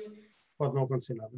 Porque repara, uma alteração da lei de base, o que é que a alteração? O que é que nós provamos na alteração da lei de base? Não dizemos, eh, só dizemos que a educação começa a partir do momento que se nasce e que a forma de responder uh, às crianças dos 0 aos 3 anos pode ser de formas diversas. Pronto, não dizemos que tem que ser através do, deste, da A, B ou C. Portanto, aquilo que nos interessa é deixar, é, é a razão é, a principal é essa, deixar uh, que uh, se, não fechar a porta, ou seja, não, não, não funilar as, as respostas. As respostas podem ser múltiplas e podem ser de várias entidades. Não tem que ser o Ministério da Educação, é como existe, no fundo, com, a rede, com aquilo que existe no, na, na educação pré-escolar. Na educação pré-escolar nós temos três redes, não é? Temos a rede pública, temos a rede solidária e temos a rede privada aquilo que nós propomos, sem dizer isto, é a porta aberta para que se possa criar respostas diferenciadas para, para os 0 3 anos. Agora, o que acontece a partir daí são medidas diferentes, porque uma coisa é alterarmos a lei de bases, é criarmos um enquadramento global para que depois medidas mais de natureza executiva, mais prática, possam ser tomadas. E tu achas que a mudança da tutela é uma delas, das primeiras a acontecer? Não, mas é que eu não acho que vai acontecer a mudança de tutela. O que vai acontecer no 03 é o mesmo que acontece no pré-escolar nas IPSS. É igual. Mas, é igual. Mas, mas os 3.6 nas IPSS estão sob a tutela do, do Ministério da Educação. Não, não é verdade. É assim, está a componente educativa. Sim, mas, mas, é isso que nós queremos, não é? Não, Achas que isso não é, mas, não é, mas não é a mesma coisa. É porque é, não é a mesma coisa. A componente educativa, obviamente, a partir do momento em que o 03 entra no sistema educativo, a componente educativa é tutelada pelo Ministério da Educação, ponto final. E não há nenhuma dúvida. Mas neste momento, a componente educativa não existe na creche. Não é tutelada, porque não existe. Não há componente educativa na creche. E passa, passando a estar na lei de bases do educativo, passa a haver uma, lei, uma, uma componente educativa. Passa então a passa a fazer parte da, do Ministério da Educação a sua... Passa, a sua... O Ministério da Educação começa a tutelar a componente educativa das 0 3 anos. Isso é indiscutível. Portanto, mas do ponto de vista prático, para eu, se eu for educadora de uma creche, isso não vai mudar nada para mim, porque eu vou continuar a trabalhar da mesma forma como trabalhei até agora. Não, é assim, o que é que pode mudar a tua forma de trabalhar? As orientações pedagógicas. E essas até podiam sair já. Mas é verdade, é quando tu tiveres uma, uma, um enquadramento da lei de bases, por exemplo, há uma coisa que muda, que é a contagem de tempo de serviço. É, é, é indiscutível, muda logo. Muda é logo? Era, é, é, que isso é que nos estamos todos a perguntar. Aí é logo, logo. A partir do momento em que entrou na lei de bases educativa, é a educação. Aí muda logo. Pois há uma questão que tem que se colocar, mas que eu penso que aí sim é uma decisão política, eu penso que é aceitável, até porque há outros precedentes antes, no passado, que é o tempo todo que as pessoas prestaram em creche antes da alteração da lei de base ser contado. Eu acho que isso é uma coisa que é aceitável, até porque há precedentes noutros, noutras áreas da educação. Isso é, acho que é fácil também conseguir. Mas aí já é uma decisão política. É? Mas, de qualquer forma, isso aí é logo. É, é logo. Não há, aí não há hipótese, é ao contrário. Aí é impossível não deixar de reconhecer esse tempo como tempo de serviço docente. Aí é ao contrário, é impossível. Portanto, ou seja, não contar esse tempo de serviço como serviço docente é ilegal. Neste momento é ilegal contá-lo. É, a diferença é essa. Agora, o que me parece é que o que é que poderia ocorrer? O que é que poderia ocorrer nesse, nesse, nesse período? Repara, rede pública de creches. Aí pode. Aí é claramente uma coisa que decorre da lei de bases. A rede pública de creches. Uh, haver uma orientações pedagógicas para a creche. Haver, por exemplo, uh, pensar-se em, em sistemas de de qualidade pedagógica na creche. Isso, tudo isso era possível a partir do momento da alteração uh, da lei de bases. Ok, mas, se, mas estás, há bocado estavas a falar que podia sair já. As orientações pedagógicas para a creche podiam sair já. E Podem, porque, porque isso é um entendimento entre os dois. Só. Mas porquê que não saem, então? É porque não há esse entendimento?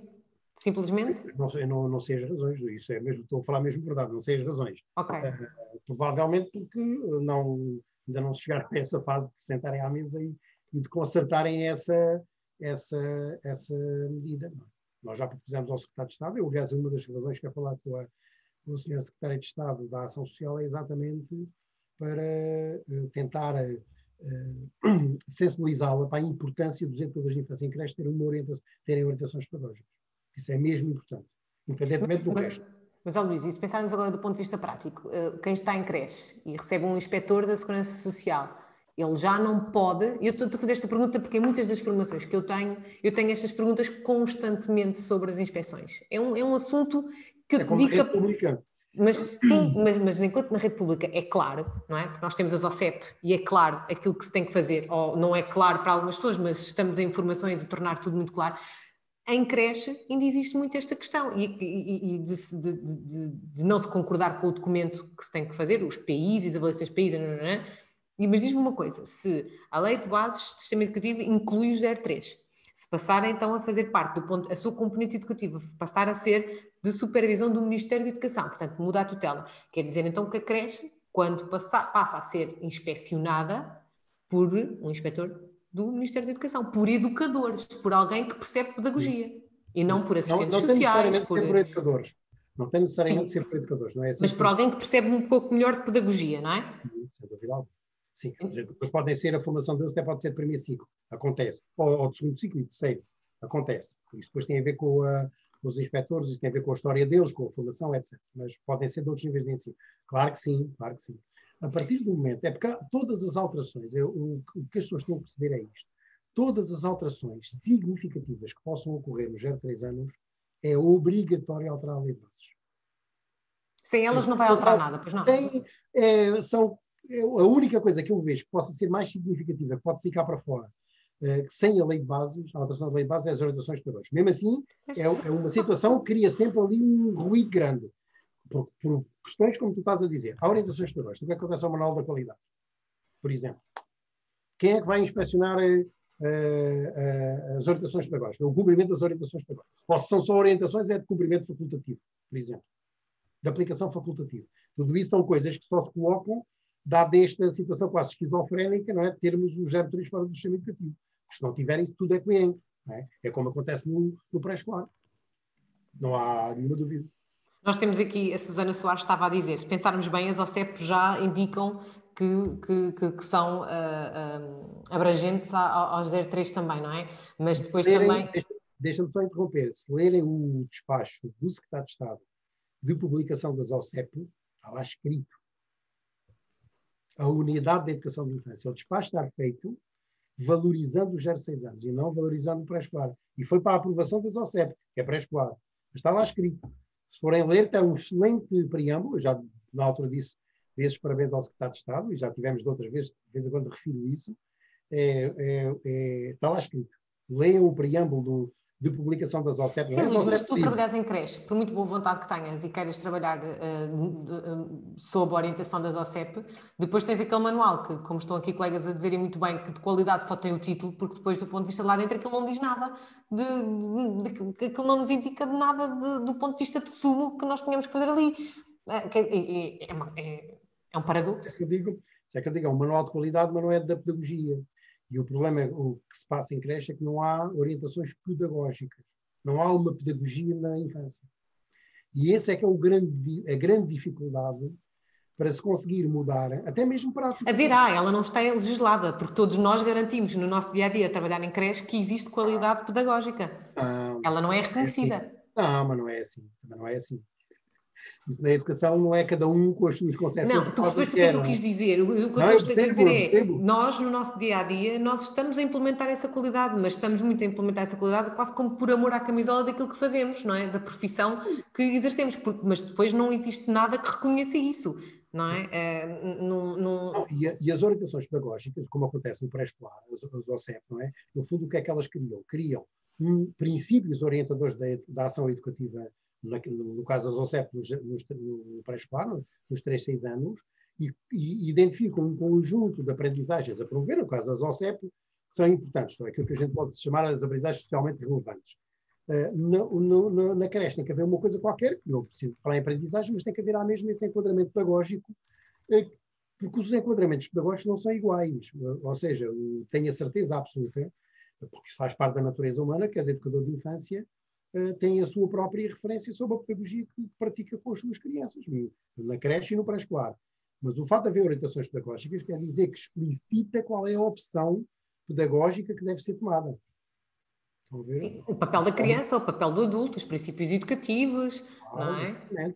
Por exemplo, o fato de dizer que a perspectiva é socioconstrutivista, só isso, só por si, identifica claramente qual é o enquadramento que se considera do ponto de vista do desenvolvimento humano. Não é a mesma coisa que se fosse uma perspectiva naturalista ou qualquer coisa do género, não é? Portanto, aqui, uh, percebes? Uh, portanto, uh, as, as, as, orientações curriculares, ou os currículos, têm sempre atrás de si uma concepção sobre aquilo que se considera que é a pedagogia mais adequada.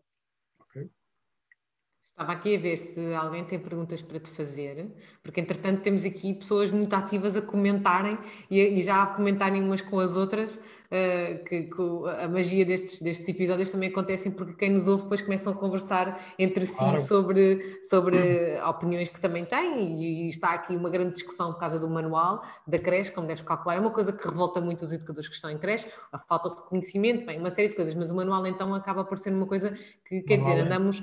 Andamos na nossa formação. a nossa formação uh, inicial e a formação contínua que fazemos é toda num sentido, mas depois na prática temos quase que uh, colocar umas palas nos olhos, esquecer tudo aquilo que aprendemos fora dali e, e, e dar um cumprimento àquilo. Eu, é... eu, não acho, eu não acho que seja isso. É assim, uh, repara, na República o que acontece muito, até por força dos, mais por força dos agrupamentos, os agrupamentos são realidades organizacionais muito diferentes. É uma estrutura comum, é igual a todos, mas a realidade, aquilo que é a prática daquelas organizações, são todas diferentes. Cada agrupamento é uma organização, tem uma história e uma prática diferente. E muitos agrupamentos, por exemplo, têm práticas desadequadas, por exemplo, fazem pressão sobre os educadores, por exemplo, para a criação de alguns instrumentos. Outros, por exemplo, para a criação, adotarem manuais escolares e coisas previstas do género. Portanto, há muita pressão, que são pressões diversas, sobre os educadores de infância que estão na rede pública. O que é que acontece? Muitas vezes, o que é que eles, os educadores de infância sabem o que é que estão a fazer, o que é que eles fazem. Se têm uma coisa para cumprir, eles cumprem. Há um normativo qualquer que têm que fazer. Se eles têm que cumprir aquilo, fazem. Mas depois, independentemente daquilo que são obrigados a fazer, há tudo aquilo que faz parte da sua autonomia enquanto educadores de infância que eles desenvolvem com as crianças. Portanto, se têm que cumprir uma coisa qualquer, têm que escrever isto, ou fazer aquilo, ou fazer o outro, um sumário, fazer um não sei quê, uma ata de uma coisa qualquer, há um procedimento administrativo que eles têm que fazer. Fazem, mas a seguir, isso não belisca aquilo que é a sua dinâmica educativa e a sua dinâmica pedagógica com as crianças. Uhum. É, aqui vai ter que, eu, obviamente, que eu, aquilo que eu acredito que muitos educadores de infância fazem em creche será uma coisa deste género. Ok, eu tenho que fazer aquilo. Não concordo, acho que isto não faz sentido nenhum, mas eu tenho que o fazer. Eu faço. Está bem, ok. Faço, tenho que escrever o que eu tenho que escrever. Mas eu, isso é uma dimensão.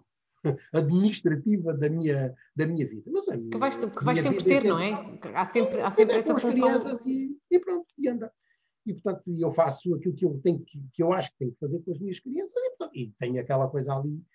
Pois, porque a Ana Luísa Ferreira pergunta-te: uma IPSS pode deixar de seguir o manual de qualidade? Não, neste momento não pode fazer nada disso. Tem neste mesmo. Não, não é. Vamos lá ver, não, não pode deixar de seguir porque é essa a orientação da tutela. Portanto, a Segurança Social determinou o manual da qualidade e é isso que os educadores têm a seguir, não há forma de voltar a dar a isso, isso não pode, é óbvio. Isso é a mesma coisa que o educador de fazer dizer que não quer seguir as OCEP. Não estou a colocar as OCEP ao nível do manual de qualidade do ponto de vista da qualidade do, do documento. Estou a dizer é que são dois documentos legais que não se pode fugir a eles. O educador não pode dizer, ah, eu não quero saber das OCEP, eu faço o que quiser. Não pode.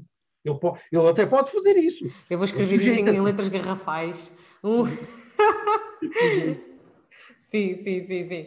Oh, oh, oh Luís, diz-me uma coisa, uh, uh, para que fiquemos todos aqui na mesma página, porque tenho a certeza também que algumas uh, mães, alguns pais nos estão a ouvir e que sentem sempre que há um peso subjacente ao colocar-se uma criança na creche, e eu acho que aqui há um grande papel nesta petição, nesse lado, não sei se já tinhas pensado nisso ou não, mas a creche não é um mal menor. Não, de todo. Eu referi isso, quando eu refiro que muitas, por razões diversas, que os pais têm que deixar as crianças nas creches, que em alguns casos até devia ser mesmo obrigatório, que é a forma dessas crianças. O, a questão da creche coloca-se do ponto de vista dos direitos da criança, não é do ponto de vista dos direitos dos pais. Isso é que eu digo que aquilo que é a força motriz, o grande, a grande razão por, pela qual uh, uh, criámos a petição e queremos alterar a lei de bases, é porque isto é um direito das crianças.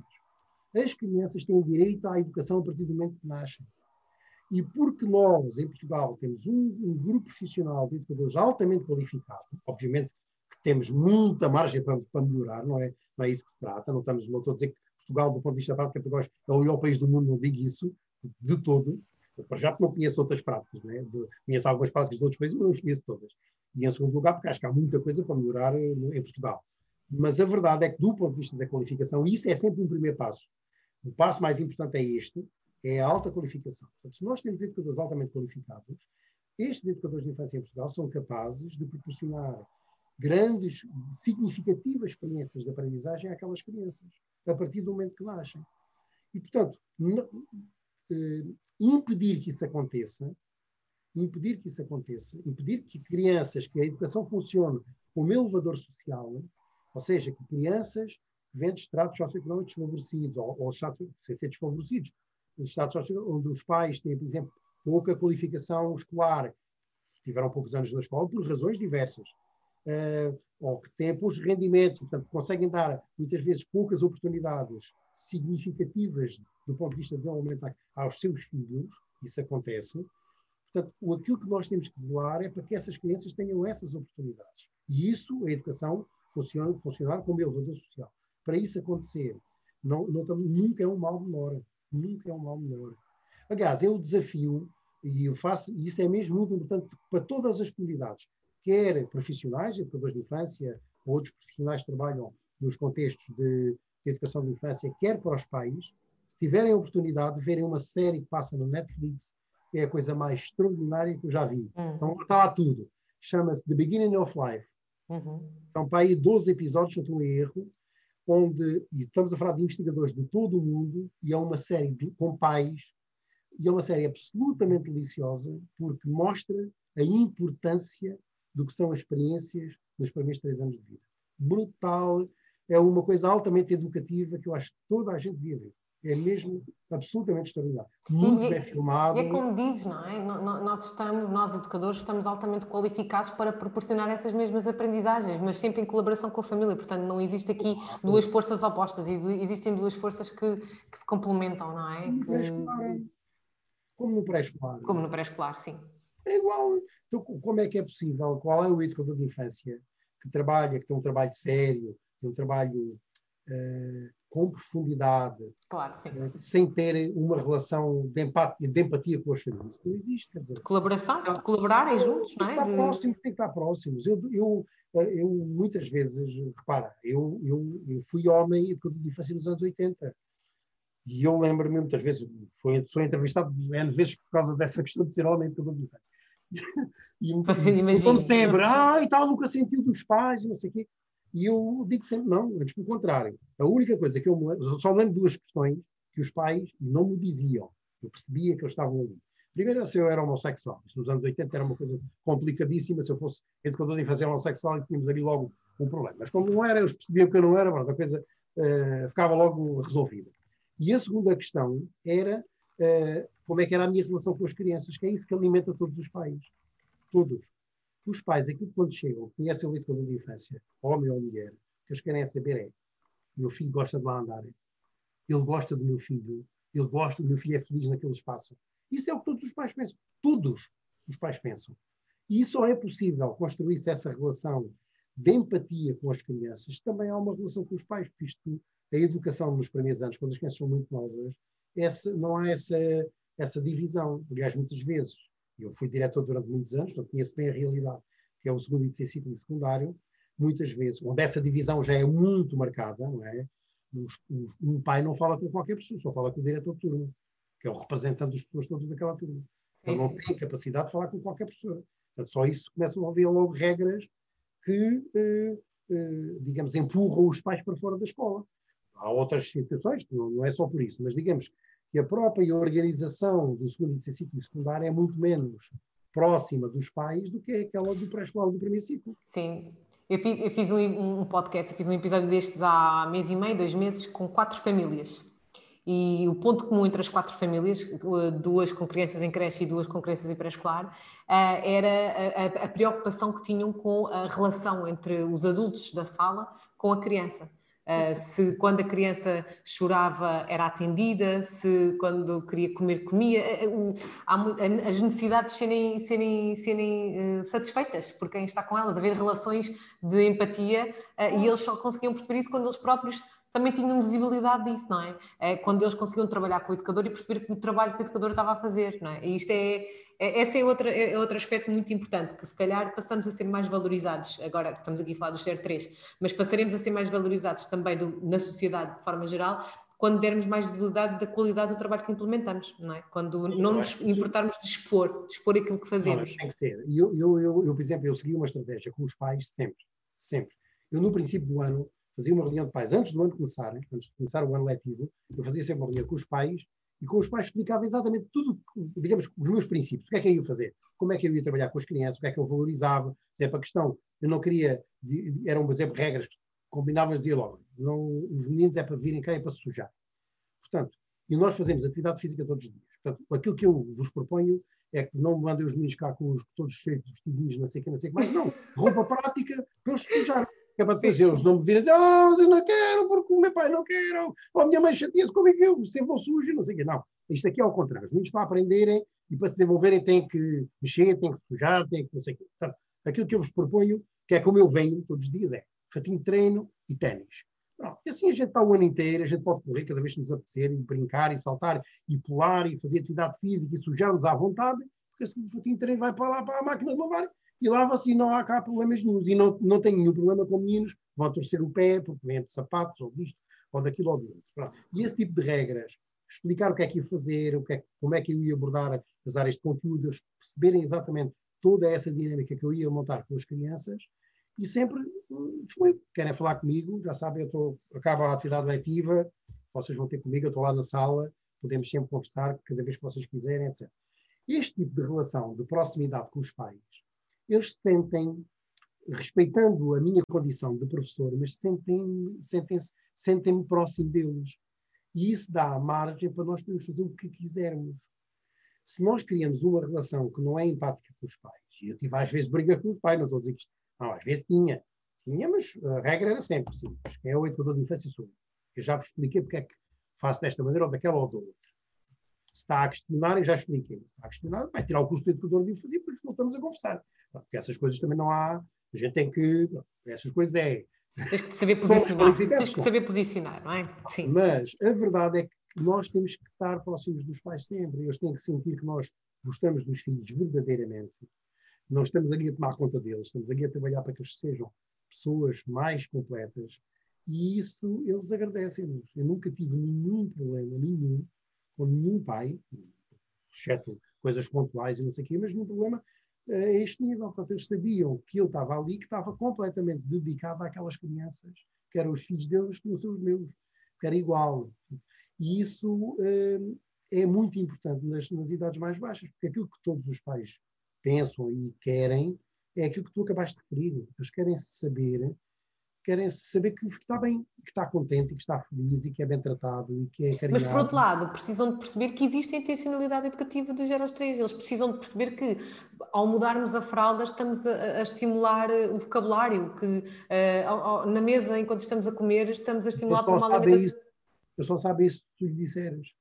Eu por isso é que tinha esse cuidado sempre nas reuniões do princípio do ano, explicar tudo, de uma forma geral, o que é que a gente íamos fazer, a importância de, algumas rotinas no jardim de infância, o que é que nós falávamos, etc. E depois, nos momentos de avaliação, eu estava na rede pública, portanto, esses momentos eram obrigatórios, não é? final de cada período, nos momentos de avaliação, fazia reuniões com os pais um a um. Achas que a culpa também é nossa, Luís, eh, enquanto educadores? Achas que nos expomos pouco ou que passamos uma mensagem errada Uh, um dos temas que temos falado muito aqui é por causa da arte, de, colocamos arte em todo lado, como se o nosso trabalho fosse só de decoradores, temos falado Ai, um bocadinho sobre Tu achas que eh, nós passamos uma mensagem errada e por isso também não somos valorizados como, deveri, como devíamos? Não, eu não sei se passamos uma mensagem errada. Eu acho, eu sou muito crítico, eh, eu na APEI não faço isso enquanto presidente, porque eu não tenho que impor. Aquilo que é o meu, a minha prática pedagógica, aquilo que eu acredito, não tenho que impor aos outros educadores de infância todos, mas há coisas que eu acredito. Eu acho que há uma. Há algum. Há, acho, acho isso é sustentado, não apenas na minha opinião, naquilo que são factos. Uh, acho que há uma. Há um preconceito grande, uh, aliás, há mesmo factos sobre isto, depois posso falar, mas há um preconceito grande sobre duas dimensões muito importantes que são essenciais do ponto de vista do desenvolvimento uh, e da aprendizagem, que tem a ver com as questões ligadas à língua e à matemática. Há um preconceito enorme dos educadores em relação a isto. Porque os educadores entendem que trabalhar de uma forma intencional as questões da, da leitura e da escrita, ou trabalhar as questões da matemática, estamos a escolarizar. E isso é um preconceito terrível, terrível. Terrível, porque tem uma consequência terrível para as crianças. Ou seja, as crianças que não são oriundas, uh, as crianças que têm famílias menos escolarizadas por trás, e que os educadores não trabalham estas duas dimensões, vão chegar ao primeiro ciclo e vão ter problemas. Porque aquilo que os educadores muitas vezes fazem é aquilo que eu chamo uma amputação do currículo. É a mesma coisa que os professores do primeiro ciclo fazem e, e fazem em relação à educação artística. É porque temos duas concepções que são mesmo engraçadas. É, os educadores de infância gostam de levar a arte por aí adiante. Fazem coisas extraordinárias. Mas a mesma se quisermos, a mesma intensidade e a mesma profundidade que dão à educação artística na educação de infância, não a dão nem na matemática, nem, na leitura e na escrita. Não dão. Nem na educação física. Não dão. E isso é imputar o currículo. Os professores do primeiro ciclo fazem a mesma coisa. Ao contrário. Para os professores do primeiro ciclo, a maioria deles só existe matemática e língua. Não há mais nada. Isto do meio que é um bocadinho andar mais ali ao lado. A educação artística não existe no primeiro ciclo. É a mesma coisa. É outro preconceito. O que é que os do primeiro ciclo acham? Ah, que se eles aprenderem matemática e língua, estão sábios, vão ser pessoas excepcionais. E não é assim. E, portanto, eu sou muito crítico desta educação de infância que olha para a educação de infância como se isto fosse é, a educação de, de, educação pela arte e os, os meninos andam todos felizes e maravilhados na educação pela arte. Isso é uma ficção. E nós estamos a criar, do meu ponto de vista, a criar, a, a amputar o currículo, portanto, estamos a, a não proporcionar às nossas crianças experiências fundamentais do ponto de vista de desenvolvimento, que eram essenciais que fossem tidas uh, na educação de infância. Isso acontece, eu vejo isso muitíssimo, muitíssimo, em muitas práticas uh, pedagógicas. E o problema disto tudo é que quando, quando, as pessoas pensam que falamos na leitura e na escrita, ou falamos na matemática, estamos a falar de fichas, e estamos a falar de meninos sentados, ouvir o educador de infância e coisas deste género, não é nada disso. Da mesma forma que se trabalha de uma forma interessante e motivadora para a criança a educação artística, é exatamente da mesma maneira como se trabalha as questões da leitura e da escrita. Eu tinha os meus meninos a fazerem, e isto é, eu tenho vídeos sobre isto, o vídeo está gravado só com, este, com esse intuito. Por exemplo, a fazerem cálculo mental, de somarem dezenas mais dezenas, que é coisas que os meninos no final do primeiro ano, a maior parte das vezes, não conseguem fazer. É uma competência que geralmente só, só adquirem ao segundo ano, sem nunca terem estado sentados a fazer uma única ficha na vida deles, que eu não tinha fichas no jardim de infância. Só trabalhava isto à, à, à volta do quadro das presenças. Só. Só que isto, como era todos os dias, todos os dias tínhamos que marcar as presenças e todos os dias tínhamos que saber quantos meninos lá estavam, quantas meninas estavam, quantos meninos havia mais que os meninos, quantos é que eram os meninos mais as meninas, etc. E todos os dias perdíamos ali 10 minutos ou um quarto de hora nem conversas à volta disto. Depois eles percebiam o sentido posicional do algarismo, o sentido do número, etc. Por aí adiante. Ao fim de um ano, eles tinham isto sem nunca estar sentados a fazer uma, uma ficha. Portanto, aproveitando as rotinas do Jardim de Infância, aproveitando a morte do David Bowie, por exemplo, e isso deu um, uma conversa que nunca mais acabou do ponto de vista artístico, mas a partir disso fizeram processos de investigação, foram ao computador e escreveram um monte de coisas no computador e estão a escrever. E nunca eles preencheram uma ficha com ondinhas, ou uma ficha de qualquer natureza. Eu não tinha fichas no Jardim de Infância. Ou com os grafismos, então, ou com aquelas coisas nada todas. Nada é? Então, as crianças aprendem a ler através da palavra. Não é como nós aprendemos, é ao contrário. Nós aprendemos da maneira mais complicada, é através da letra. E como é, como se aprende no primeiro ciclo, é, maioritariamente. As crianças aprendem através da palavra. Só a palavra é que tem significado para a criança, não é a letra. A letra tem significado na palavra, não é sozinha. Não é? E, portanto, tudo isso, à, à volta da matemática, eu estava a dizer que há dados científicos sobre isto e evidências. Quando foi feita a avaliação das OCEP, das anteriores, as que foram lançadas em 96, houve um estudo que foi em 2012 sobre as OCEP e sobre a aplicação das OCEP. Porque, entretanto, sim, tinham sido uma quantidade de brochuras de apoio às OCEP. Uhum. Sabes qual é que era a brochura que era menos conhecida de todas? Era a da matemática. Era da matemática. Só 6% dos educadores é que a conheciam e tinham trabalhado. 6%. Porquê que achas que isso acontece? Porque é do domínio da escola. Ler, escrever e contar é do domínio da escola. Pá, vou agora vou utilizar a, parangona de, do, do Estado Novo. Ler, escrever e contar é do domínio da escola. Os educadores não têm nada que saber ler, escrever e contar. E agora, nos últimos anos, é a teoria, eu acho outra coisa terrível, que as crianças aprendem a brincar. Evidente que aprendem a brincar. Eu sou um bom exemplo disso. Nunca tive jardim de infância até aos seis anos. O que aprendi, uh, a grande parte das coisas, foi a brincar. Agora, eu, nós estamos nos anos 60. E dizer que as crianças aprendem a brincar é verdade, mas as crianças não brincam para aprender. E a perspectiva socioconstrutivista diz uma coisa muito importante. É que as crianças aprendem através de processos de mediação, principalmente mediação com os adultos com outras crianças, mas principalmente através da mediação de adultos. E o brincar é uma coisa livre. O que quer dizer que se a criança aprende a brincar, hein? se o adulto intervém no brincar, deixou de ser brincar. E o adulto intervir com a criança para fazer mediação entre o conhecimento e a criança, para tornar o mundo compreensível para a criança, é preciso o adulto intervir. Então, isso quer dizer que é impossível as OCEP serem operacionalizados através do brincar. Então tu estás a dizer que uma criança, brincar, uma criança quando está a brincar com outra, sem mediação do adulto, não aprende? Claro que aprende, é o que eu estou a dizer. As crianças aprendem, a, a, a, aprendem quando brincam, aprendem. Só que as crianças não brincam para aprender. E depois é ah, assim. É uma... Já percebi o que é que estás a dizer, ok, eu não estava a perceber, sim. Sim, sim, sim. E há outra dimensão que as pessoas têm que ter consciência. É que o, o brincar, as aprendizagens são proporcionadas pelo brincar. Brincar é uma atividade naturalista. E as, as aprendizagens que surgem, que surgem através do brincar são as atividades que são iniciadas e controladas pela criança. Brincar é isto. Atividades iniciadas e controladas por As experiências onde as crianças mais aprendem com o brincar, ou aliás, ao contrário, as, as, as, as aprendizagens mais significativas que as crianças adquirem através do brincar são experiências da sua relação com o mundo. A atividade física é um excelente exemplo. É onde elas aprendem mais, por exemplo, tem a ver com o desenvolvimento motor. É na sua relação com o mundo. Mas quando nós entramos com coisas que são códigos dos adultos, já é indispensável termos a presença do educador, do adulto a fazer essa mediação. e, esse adulto, e esse adulto é, é indispensável que seja o educador, dada a sua qualificação. Claro, é porque o educador consegue dar mais intencionalidade àquilo que quer que a criança aprenda, porque há muitas aprendizagens que o educador tem que ter na sua cabeça que, que acha que são importantes que a criança aprenda. Por exemplo, nos 0 3 anos a falarem, por exemplo, a falar, comunicarem. É uma falar, aprendizagem é, essencial. A, autonomia, a andar, a autonomia, a gostar, as competências sociais, claro, a noção a cada cabeça do educador, não é? Portanto, o educador tem que encontrar formas de proporcionar essas aprendizagens através de formas diversas, organização do ambiente educativo, conversas com a criança, umas coisas que ele nem precisa de lá estar. A forma como eu organizei o ambiente educativo, por exemplo, é muito, pode ser muito, uh, potenciar muito um determinado tipo de aprendizagem, não é? e ele não precisa de lá estar. Podem ser essas aprendizagens através do brincar. Agora, isso é uma intencionalidade que só alguém muito qualificado é que consegue dar.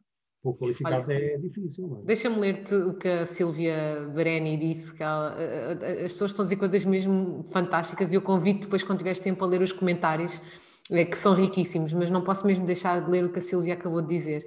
Arte e ciência podem e devem andar lado a lado. Boaventura Sousa Santos diz de, uh, o discurso sobre as ciências, que explica o cruzamento nestas diferentes áreas. A matemática pode-se ler numa pintura e, ao fazer uma escultura, estou a promover experiências de perspectiva, escala ou volume. Depende da intencionalidade do educador. A matemática e o interesse pela leitura escrita começam na creche Daí a importância da arte como dispositivo de mediação nas várias aprendizagens. O conceito da arte na educação é amplo e vasto. E isto acho que resume bastante bem aquilo que tu também estavas a tentar explicar sobre aquilo que é o papel da, da, da arte, sobre aquilo que é o papel da educação artística, da matemática, da leitura, da escrita. Isto é, é, é, muito bem ao encontro daquilo que tu estavas a dizer, completamente. Aqui a questão, o problema depois disto é que muitas vezes aquilo que nós adotamos, ainda muitas vezes inconscientemente, é o modelo da escola. O modelo da escola é o quê? Fichas e temos segmentados. Isso é a coisa mais terrível que eu vejo acontecer na educação de infância. Seja no 03, seja nos 3 É segmentar os tempos. Agora vamos trabalhar a língua, agora trabalhamos a matemática, agora trabalhamos a educação artística. Agora... Isso não é assim que o, mundo, que o, mundo, o nosso mundo vive. Nós não vivemos em segmentos. Nós, uh, o princípio tem que ser um princípio ecológico, é? um princípio holístico. E, portanto, tudo tem que estar mobilizado. Eu, quando falei, aquele, por exemplo, aquele aspecto da, do David Bowie, é um aspecto que, através de um episódio que aconteceu, foi a morte do David Bowie, ninguém conhecia o David Bowie, na série eu, como é óbvio, não é? as crianças do David Bowie não faz parte do mundo delas. Uhum. E isso serviu para se introduzir a música de David Bowie no jardim de infância, não é? através dessa questão do, deles, deles saberem que era, foi o David Bowie, verem, ouvirem, verem os vídeos de David Bowie, ouvirem as músicas, isso deu um processo depois que deu origem a uma quantidade de pinturas e de, de não sei quantas coisas. Deu objeto que eles tiveram que fazer um processo de investigação todo na internet, e tiveram a escrever imensos artigos sobre isso, colocaram, foram copiar imagens da internet e colaram no Word e não sei o quê. Portanto, que é um processo eminentemente de utilização da escrita uh, com uma determinada finalidade. Não é? Eles estavam a escrever verdadeiramente, a escrever e a aprender a, a ler através da escrita, e esse foi um processo integrado. Portanto, as coisas têm que ter esta natureza. O problema é que nós, que somos formatados, todos nós, para aquilo que foi o nosso modelo da escola. O nosso modelo da escola continua a ser o mesmo, não é? É, é segmentado. É a coisa é a matemática, as ciências, não sei o quê, e quando mais progredimos no, nos níveis de ensino, mais, a segmentação existe, a especialização existe, isso é natural, mas mais a segmentação existe. E é esse modelo da escola que nós temos na nossa cabeça. Mas este, este secretário de Estado diz que as outras valências têm muito a, aprender com a educação de infância, porque a educação de infância é que menos segmenta, não é? É que, promove uma articulação de conteúdos que não, não acontece em nenhuma outra valência, não é? Eu só quero chamar a atenção, porque eu concordo, eu sou da Silvia e tenho uma admiração profunda pelo trabalho que eles fazem lá nós, não, Também eu. chamar a atenção, não, mesmo, não, não, não, não, precisava de dizer, mas digo, porque a Silvia sabe. Uh, não, só, uh, só dar aqui uma nota, porque é assim, uh, concordo inteiramente com o que a Silvia escreveu. É assim, não, não, a questão é sempre a mesma. Se nós olharmos para aquilo que é a ZOCEP, há uma quantidade, que aquilo que a Silva diz é verdade, através da arte há uma quantidade de coisas que nós podemos aprender no, nas outras áreas, é óbvio que as coisas, no mundo as coisas cruzam-se todas. Mas há uma profundidade que nós temos que dar, nomeadamente às questões da, da escrita e às questões da, da matemática, que, que dificilmente se, se, conseguem cortizar através apenas da educação artística, ou seja, sendo a educação artística o elemento aglutinador. É, é difícil. Porque eu estou-me a lembrar, por exemplo, todas as questões ligadas, por exemplo, ao sentido número. É difícil. Porque o sentido número obriga a trabalhar de uma forma intencional as questões do número. Não é? Para as crianças terem noção do que é que é o, ter o sentido do número, que é a questão mais importante que as crianças podem adquirir nestas idades mais baixas, isso tem que ser trabalhado de uma forma intencional. Não chata, não é? integrada naquilo que são as rotinas de jardim infância, mas tem que ser trabalhado intencionalmente. As crianças aprenderem a fazer somatórios, fazerem, a fazer subtrações. Temos cinco meninos e temos sete meninas, então quanto é, quanto é que estamos cá todos agora? São cinco meninos mais sete meninas, quantos é que somos todos aqui no Jardim neste momento? Quantos meninos e meninas são? Por exemplo, esse tipo Então quantos meninos é que temos mais que as meninas? Até agora se juntarmos adultos, quantos somos? Quantos adultos cá estão? Então três. E se juntarmos aos meninos e as meninas, afinal quantos estamos aqui todos nesta sala? Esse tipo de coisas. Marcação das presenças. Então se nós temos o dia 26, como é que é o dia 26? O que é que isso significa 26? Não é? Então entramos noutra dimensão do sentido número, que é o sentido posicional do logaritmo. Isto é coisas que podem trabalhar com as crianças. De uma forma natural, sentar, sentar Lúdica, sim. Sim, de uma forma natural. Eu, lúdica é assim, de uma forma natural. Está integrado nas conversas, estou a marcar a presença. Por que é que se marca a presença no jardim de infância? Se não se faz mais nada à volta disso. É ridículo. Não é? é, não é, é pois é, aquilo não é picar o ponto, exatamente. Claro. Se o quadro das presenças está lá, por exemplo, é, é uma das dimensões importantes da matemática é as noções de tempo, não é? Aprender a trabalhar... Essa intencionalidade, sim, continua, desculpa.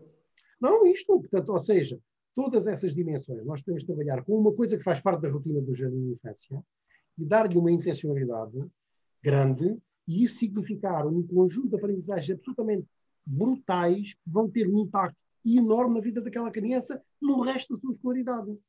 E nós não podemos pensar, muitas vezes eu, às vezes ouço educadores dizer assim, ah, uh, temos de dar o tempo às crianças. O tempo não é infinito, são três anos, não há mais tempo nenhum. A criança no pré-escolar, se lá chegou aos três anos, só tem três anos. A seguir já é outra história, é o campeonato. Já não é nosso. Ela não aquilo tem que nós, infinito. É? Aquilo que defendemos é que seja seis anos, não é? e não, não três. Nem que seja seis anos, para, continua a ser Continua a ser um tempo finito, sim, anos, claro sim. É Exatamente. o infinito, não é? O tempo nunca é infinito. Portanto, e depois há, e a gente não pode fazer de conta que a seguir a criança não vai ter aquilo que vai ter. Eu sou, sou completamente contra a ideia de se preparar. Não é nada disso que eu estou a dizer. Acho é que as aprendizagens têm uma sequencialidade que as OCEP garantem e, isso é, é, e nós não nos podemos esquecer disso e fazer de conta que isso não existe. Isso não é nada escolarizar. Olha, a Tainá já está a dizer, a Tainá está a dizer, já estamos só a falar de jardim de infância, não estamos a falar de creche. Não, não, eu só falei de jardim de infância porque estou a falar na minha prática, peço desculpa, mas é...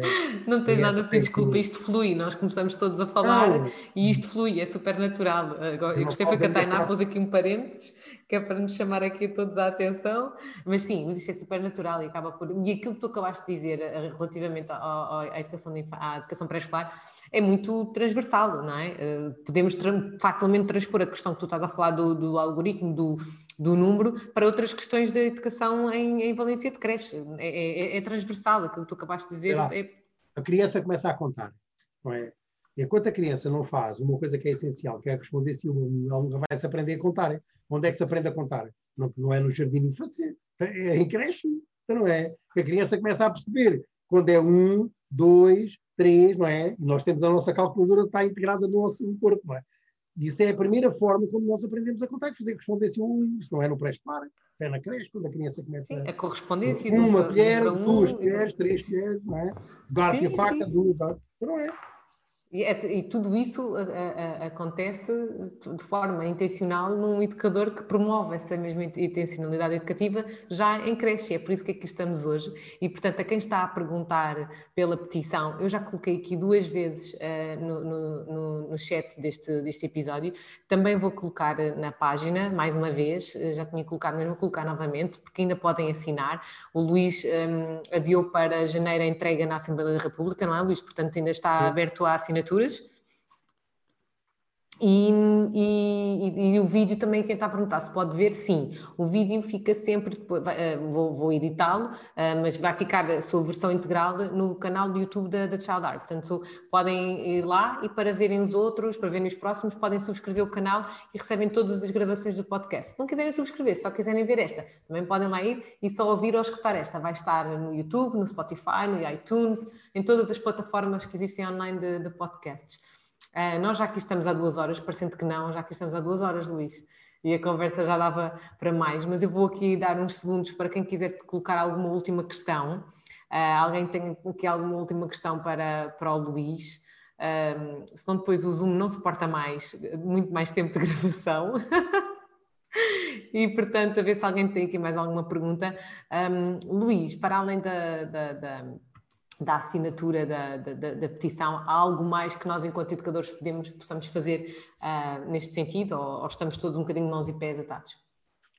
Não, eu penso que não. Uh, para de assinar a petição é difícil. É assim, quem tiver, uh, eu acho que há uma questão que se pode fazer, isso podemos fazer uh, sempre, uh, principalmente quem tiver a capacidade de influenciar politicamente as decisões.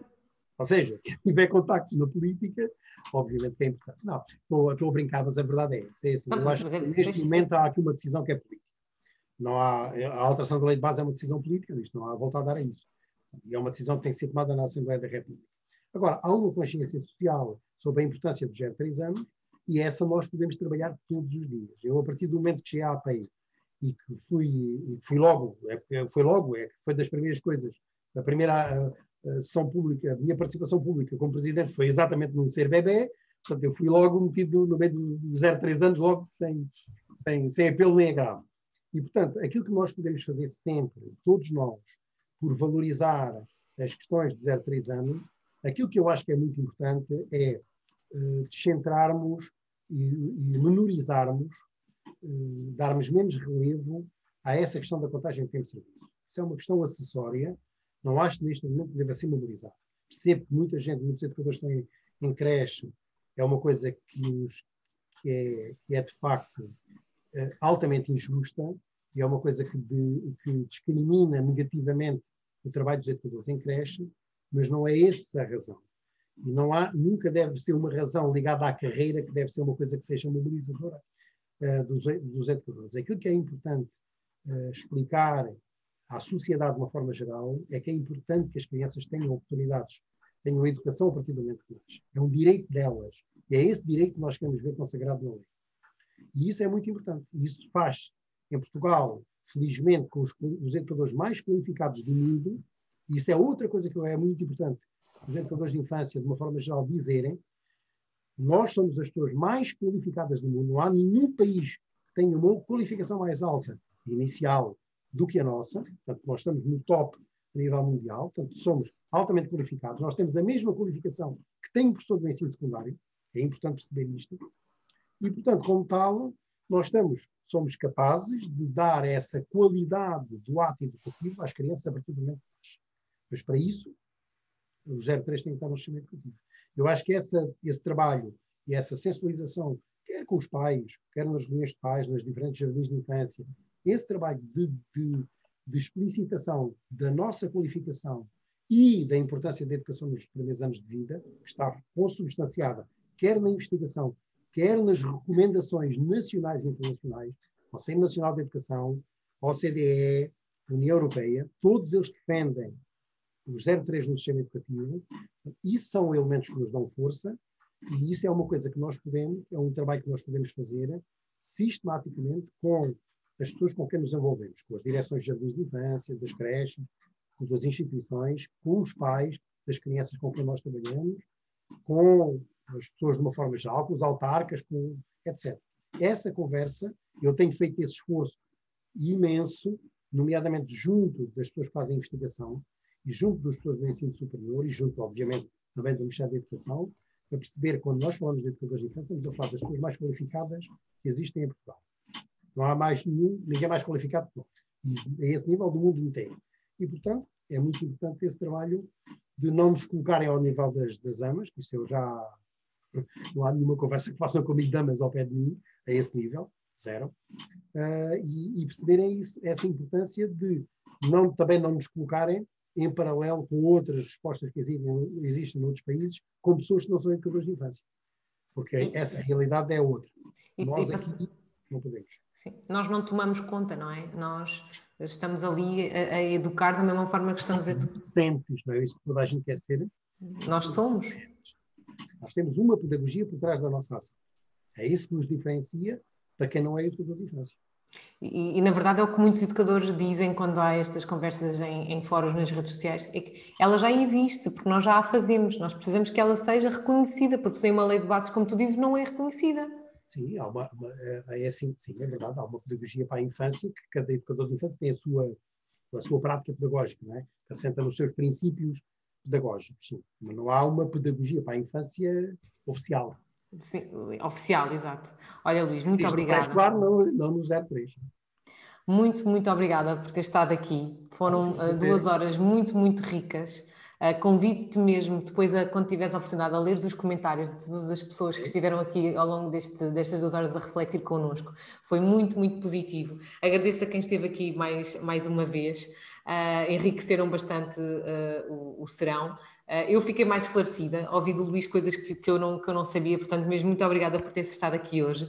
Ah, também para estarmos aqui a elevar uh, uh, e estarmos todos unidos enquanto educadores, que estamos todos o mesmo, queremos todos o mesmo, temos que nos unir e não estar de costas viradas, nós no, no fundo queremos, queremos todos, todos o mesmo. E portanto muito obrigada a quem esteve aqui hoje, uh, já sabem que para acederem a todas as gravações, a terem as notificações dos próximos podcasts, subscrevam o canal do YouTube da, da Child Diary. Para a semana é o 25 episódio, vou estar com uh, o educador e professor de primeiro ciclo Fábio Gonçalves e com o educador de infância Henrique Santos e vamos estar a fazer uma conversa sobre inquietações pedagógicas. Olha, ainda não sabemos muito bem o título, porque andamos muito à volta das inquietações pedagógicas para, para fechar, fechar o ano. Ó oh, Luís, eu não sei, dizem que há poucos educadores homens, mas eu tenho-os trazido quase todos aqui aos podcasts. eu estava a pensar nisso. Olha, a semana passada foi o Rui Inácio, hoje tenho-te a ti. Para a semana tenho o Henrique e o Fábio em janeiro começo logo com o Miguel e olha, pronto, é, é se, calhar, se calhar não, não tem tantas vergonhas de se expor e, não, já, portanto... estás a, já estás a ter mais de 90% dos educadores homens em Portugal, quase. Olha, não, mas nunca, mas nunca falamos da questão do ser educador homem, não sei, nunca se colocou essa, essa, essa questão, ainda ninguém, ainda ninguém isso, se calhar já, já não havia, não passa se calhar tanto pelo que tu passaste nos anos 80, que eu acredito que teve Não, não passei nada, não, foi tudo tranquilo, cinco estrelas, sem problemas, mesmo a sério. Ah, que bom, que bom. Olha, muito obrigada por ter estado aqui hoje mais uma vez. Um beijinho muito grande para ti. Feliz Natal. Feliz Natal também a todos os que estão aqui uh, a ouvir-me e que não possam vir para a próxima semana. Os que puderem vir para a próxima semana será na terça-feira, está bem? Às nove. Portanto, continuação de uma boa semana a, a, todos e estamos quase aí no fim de semana. Um beijinho a todos. Obrigada. Até à próxima. Adeus, bom Natal também.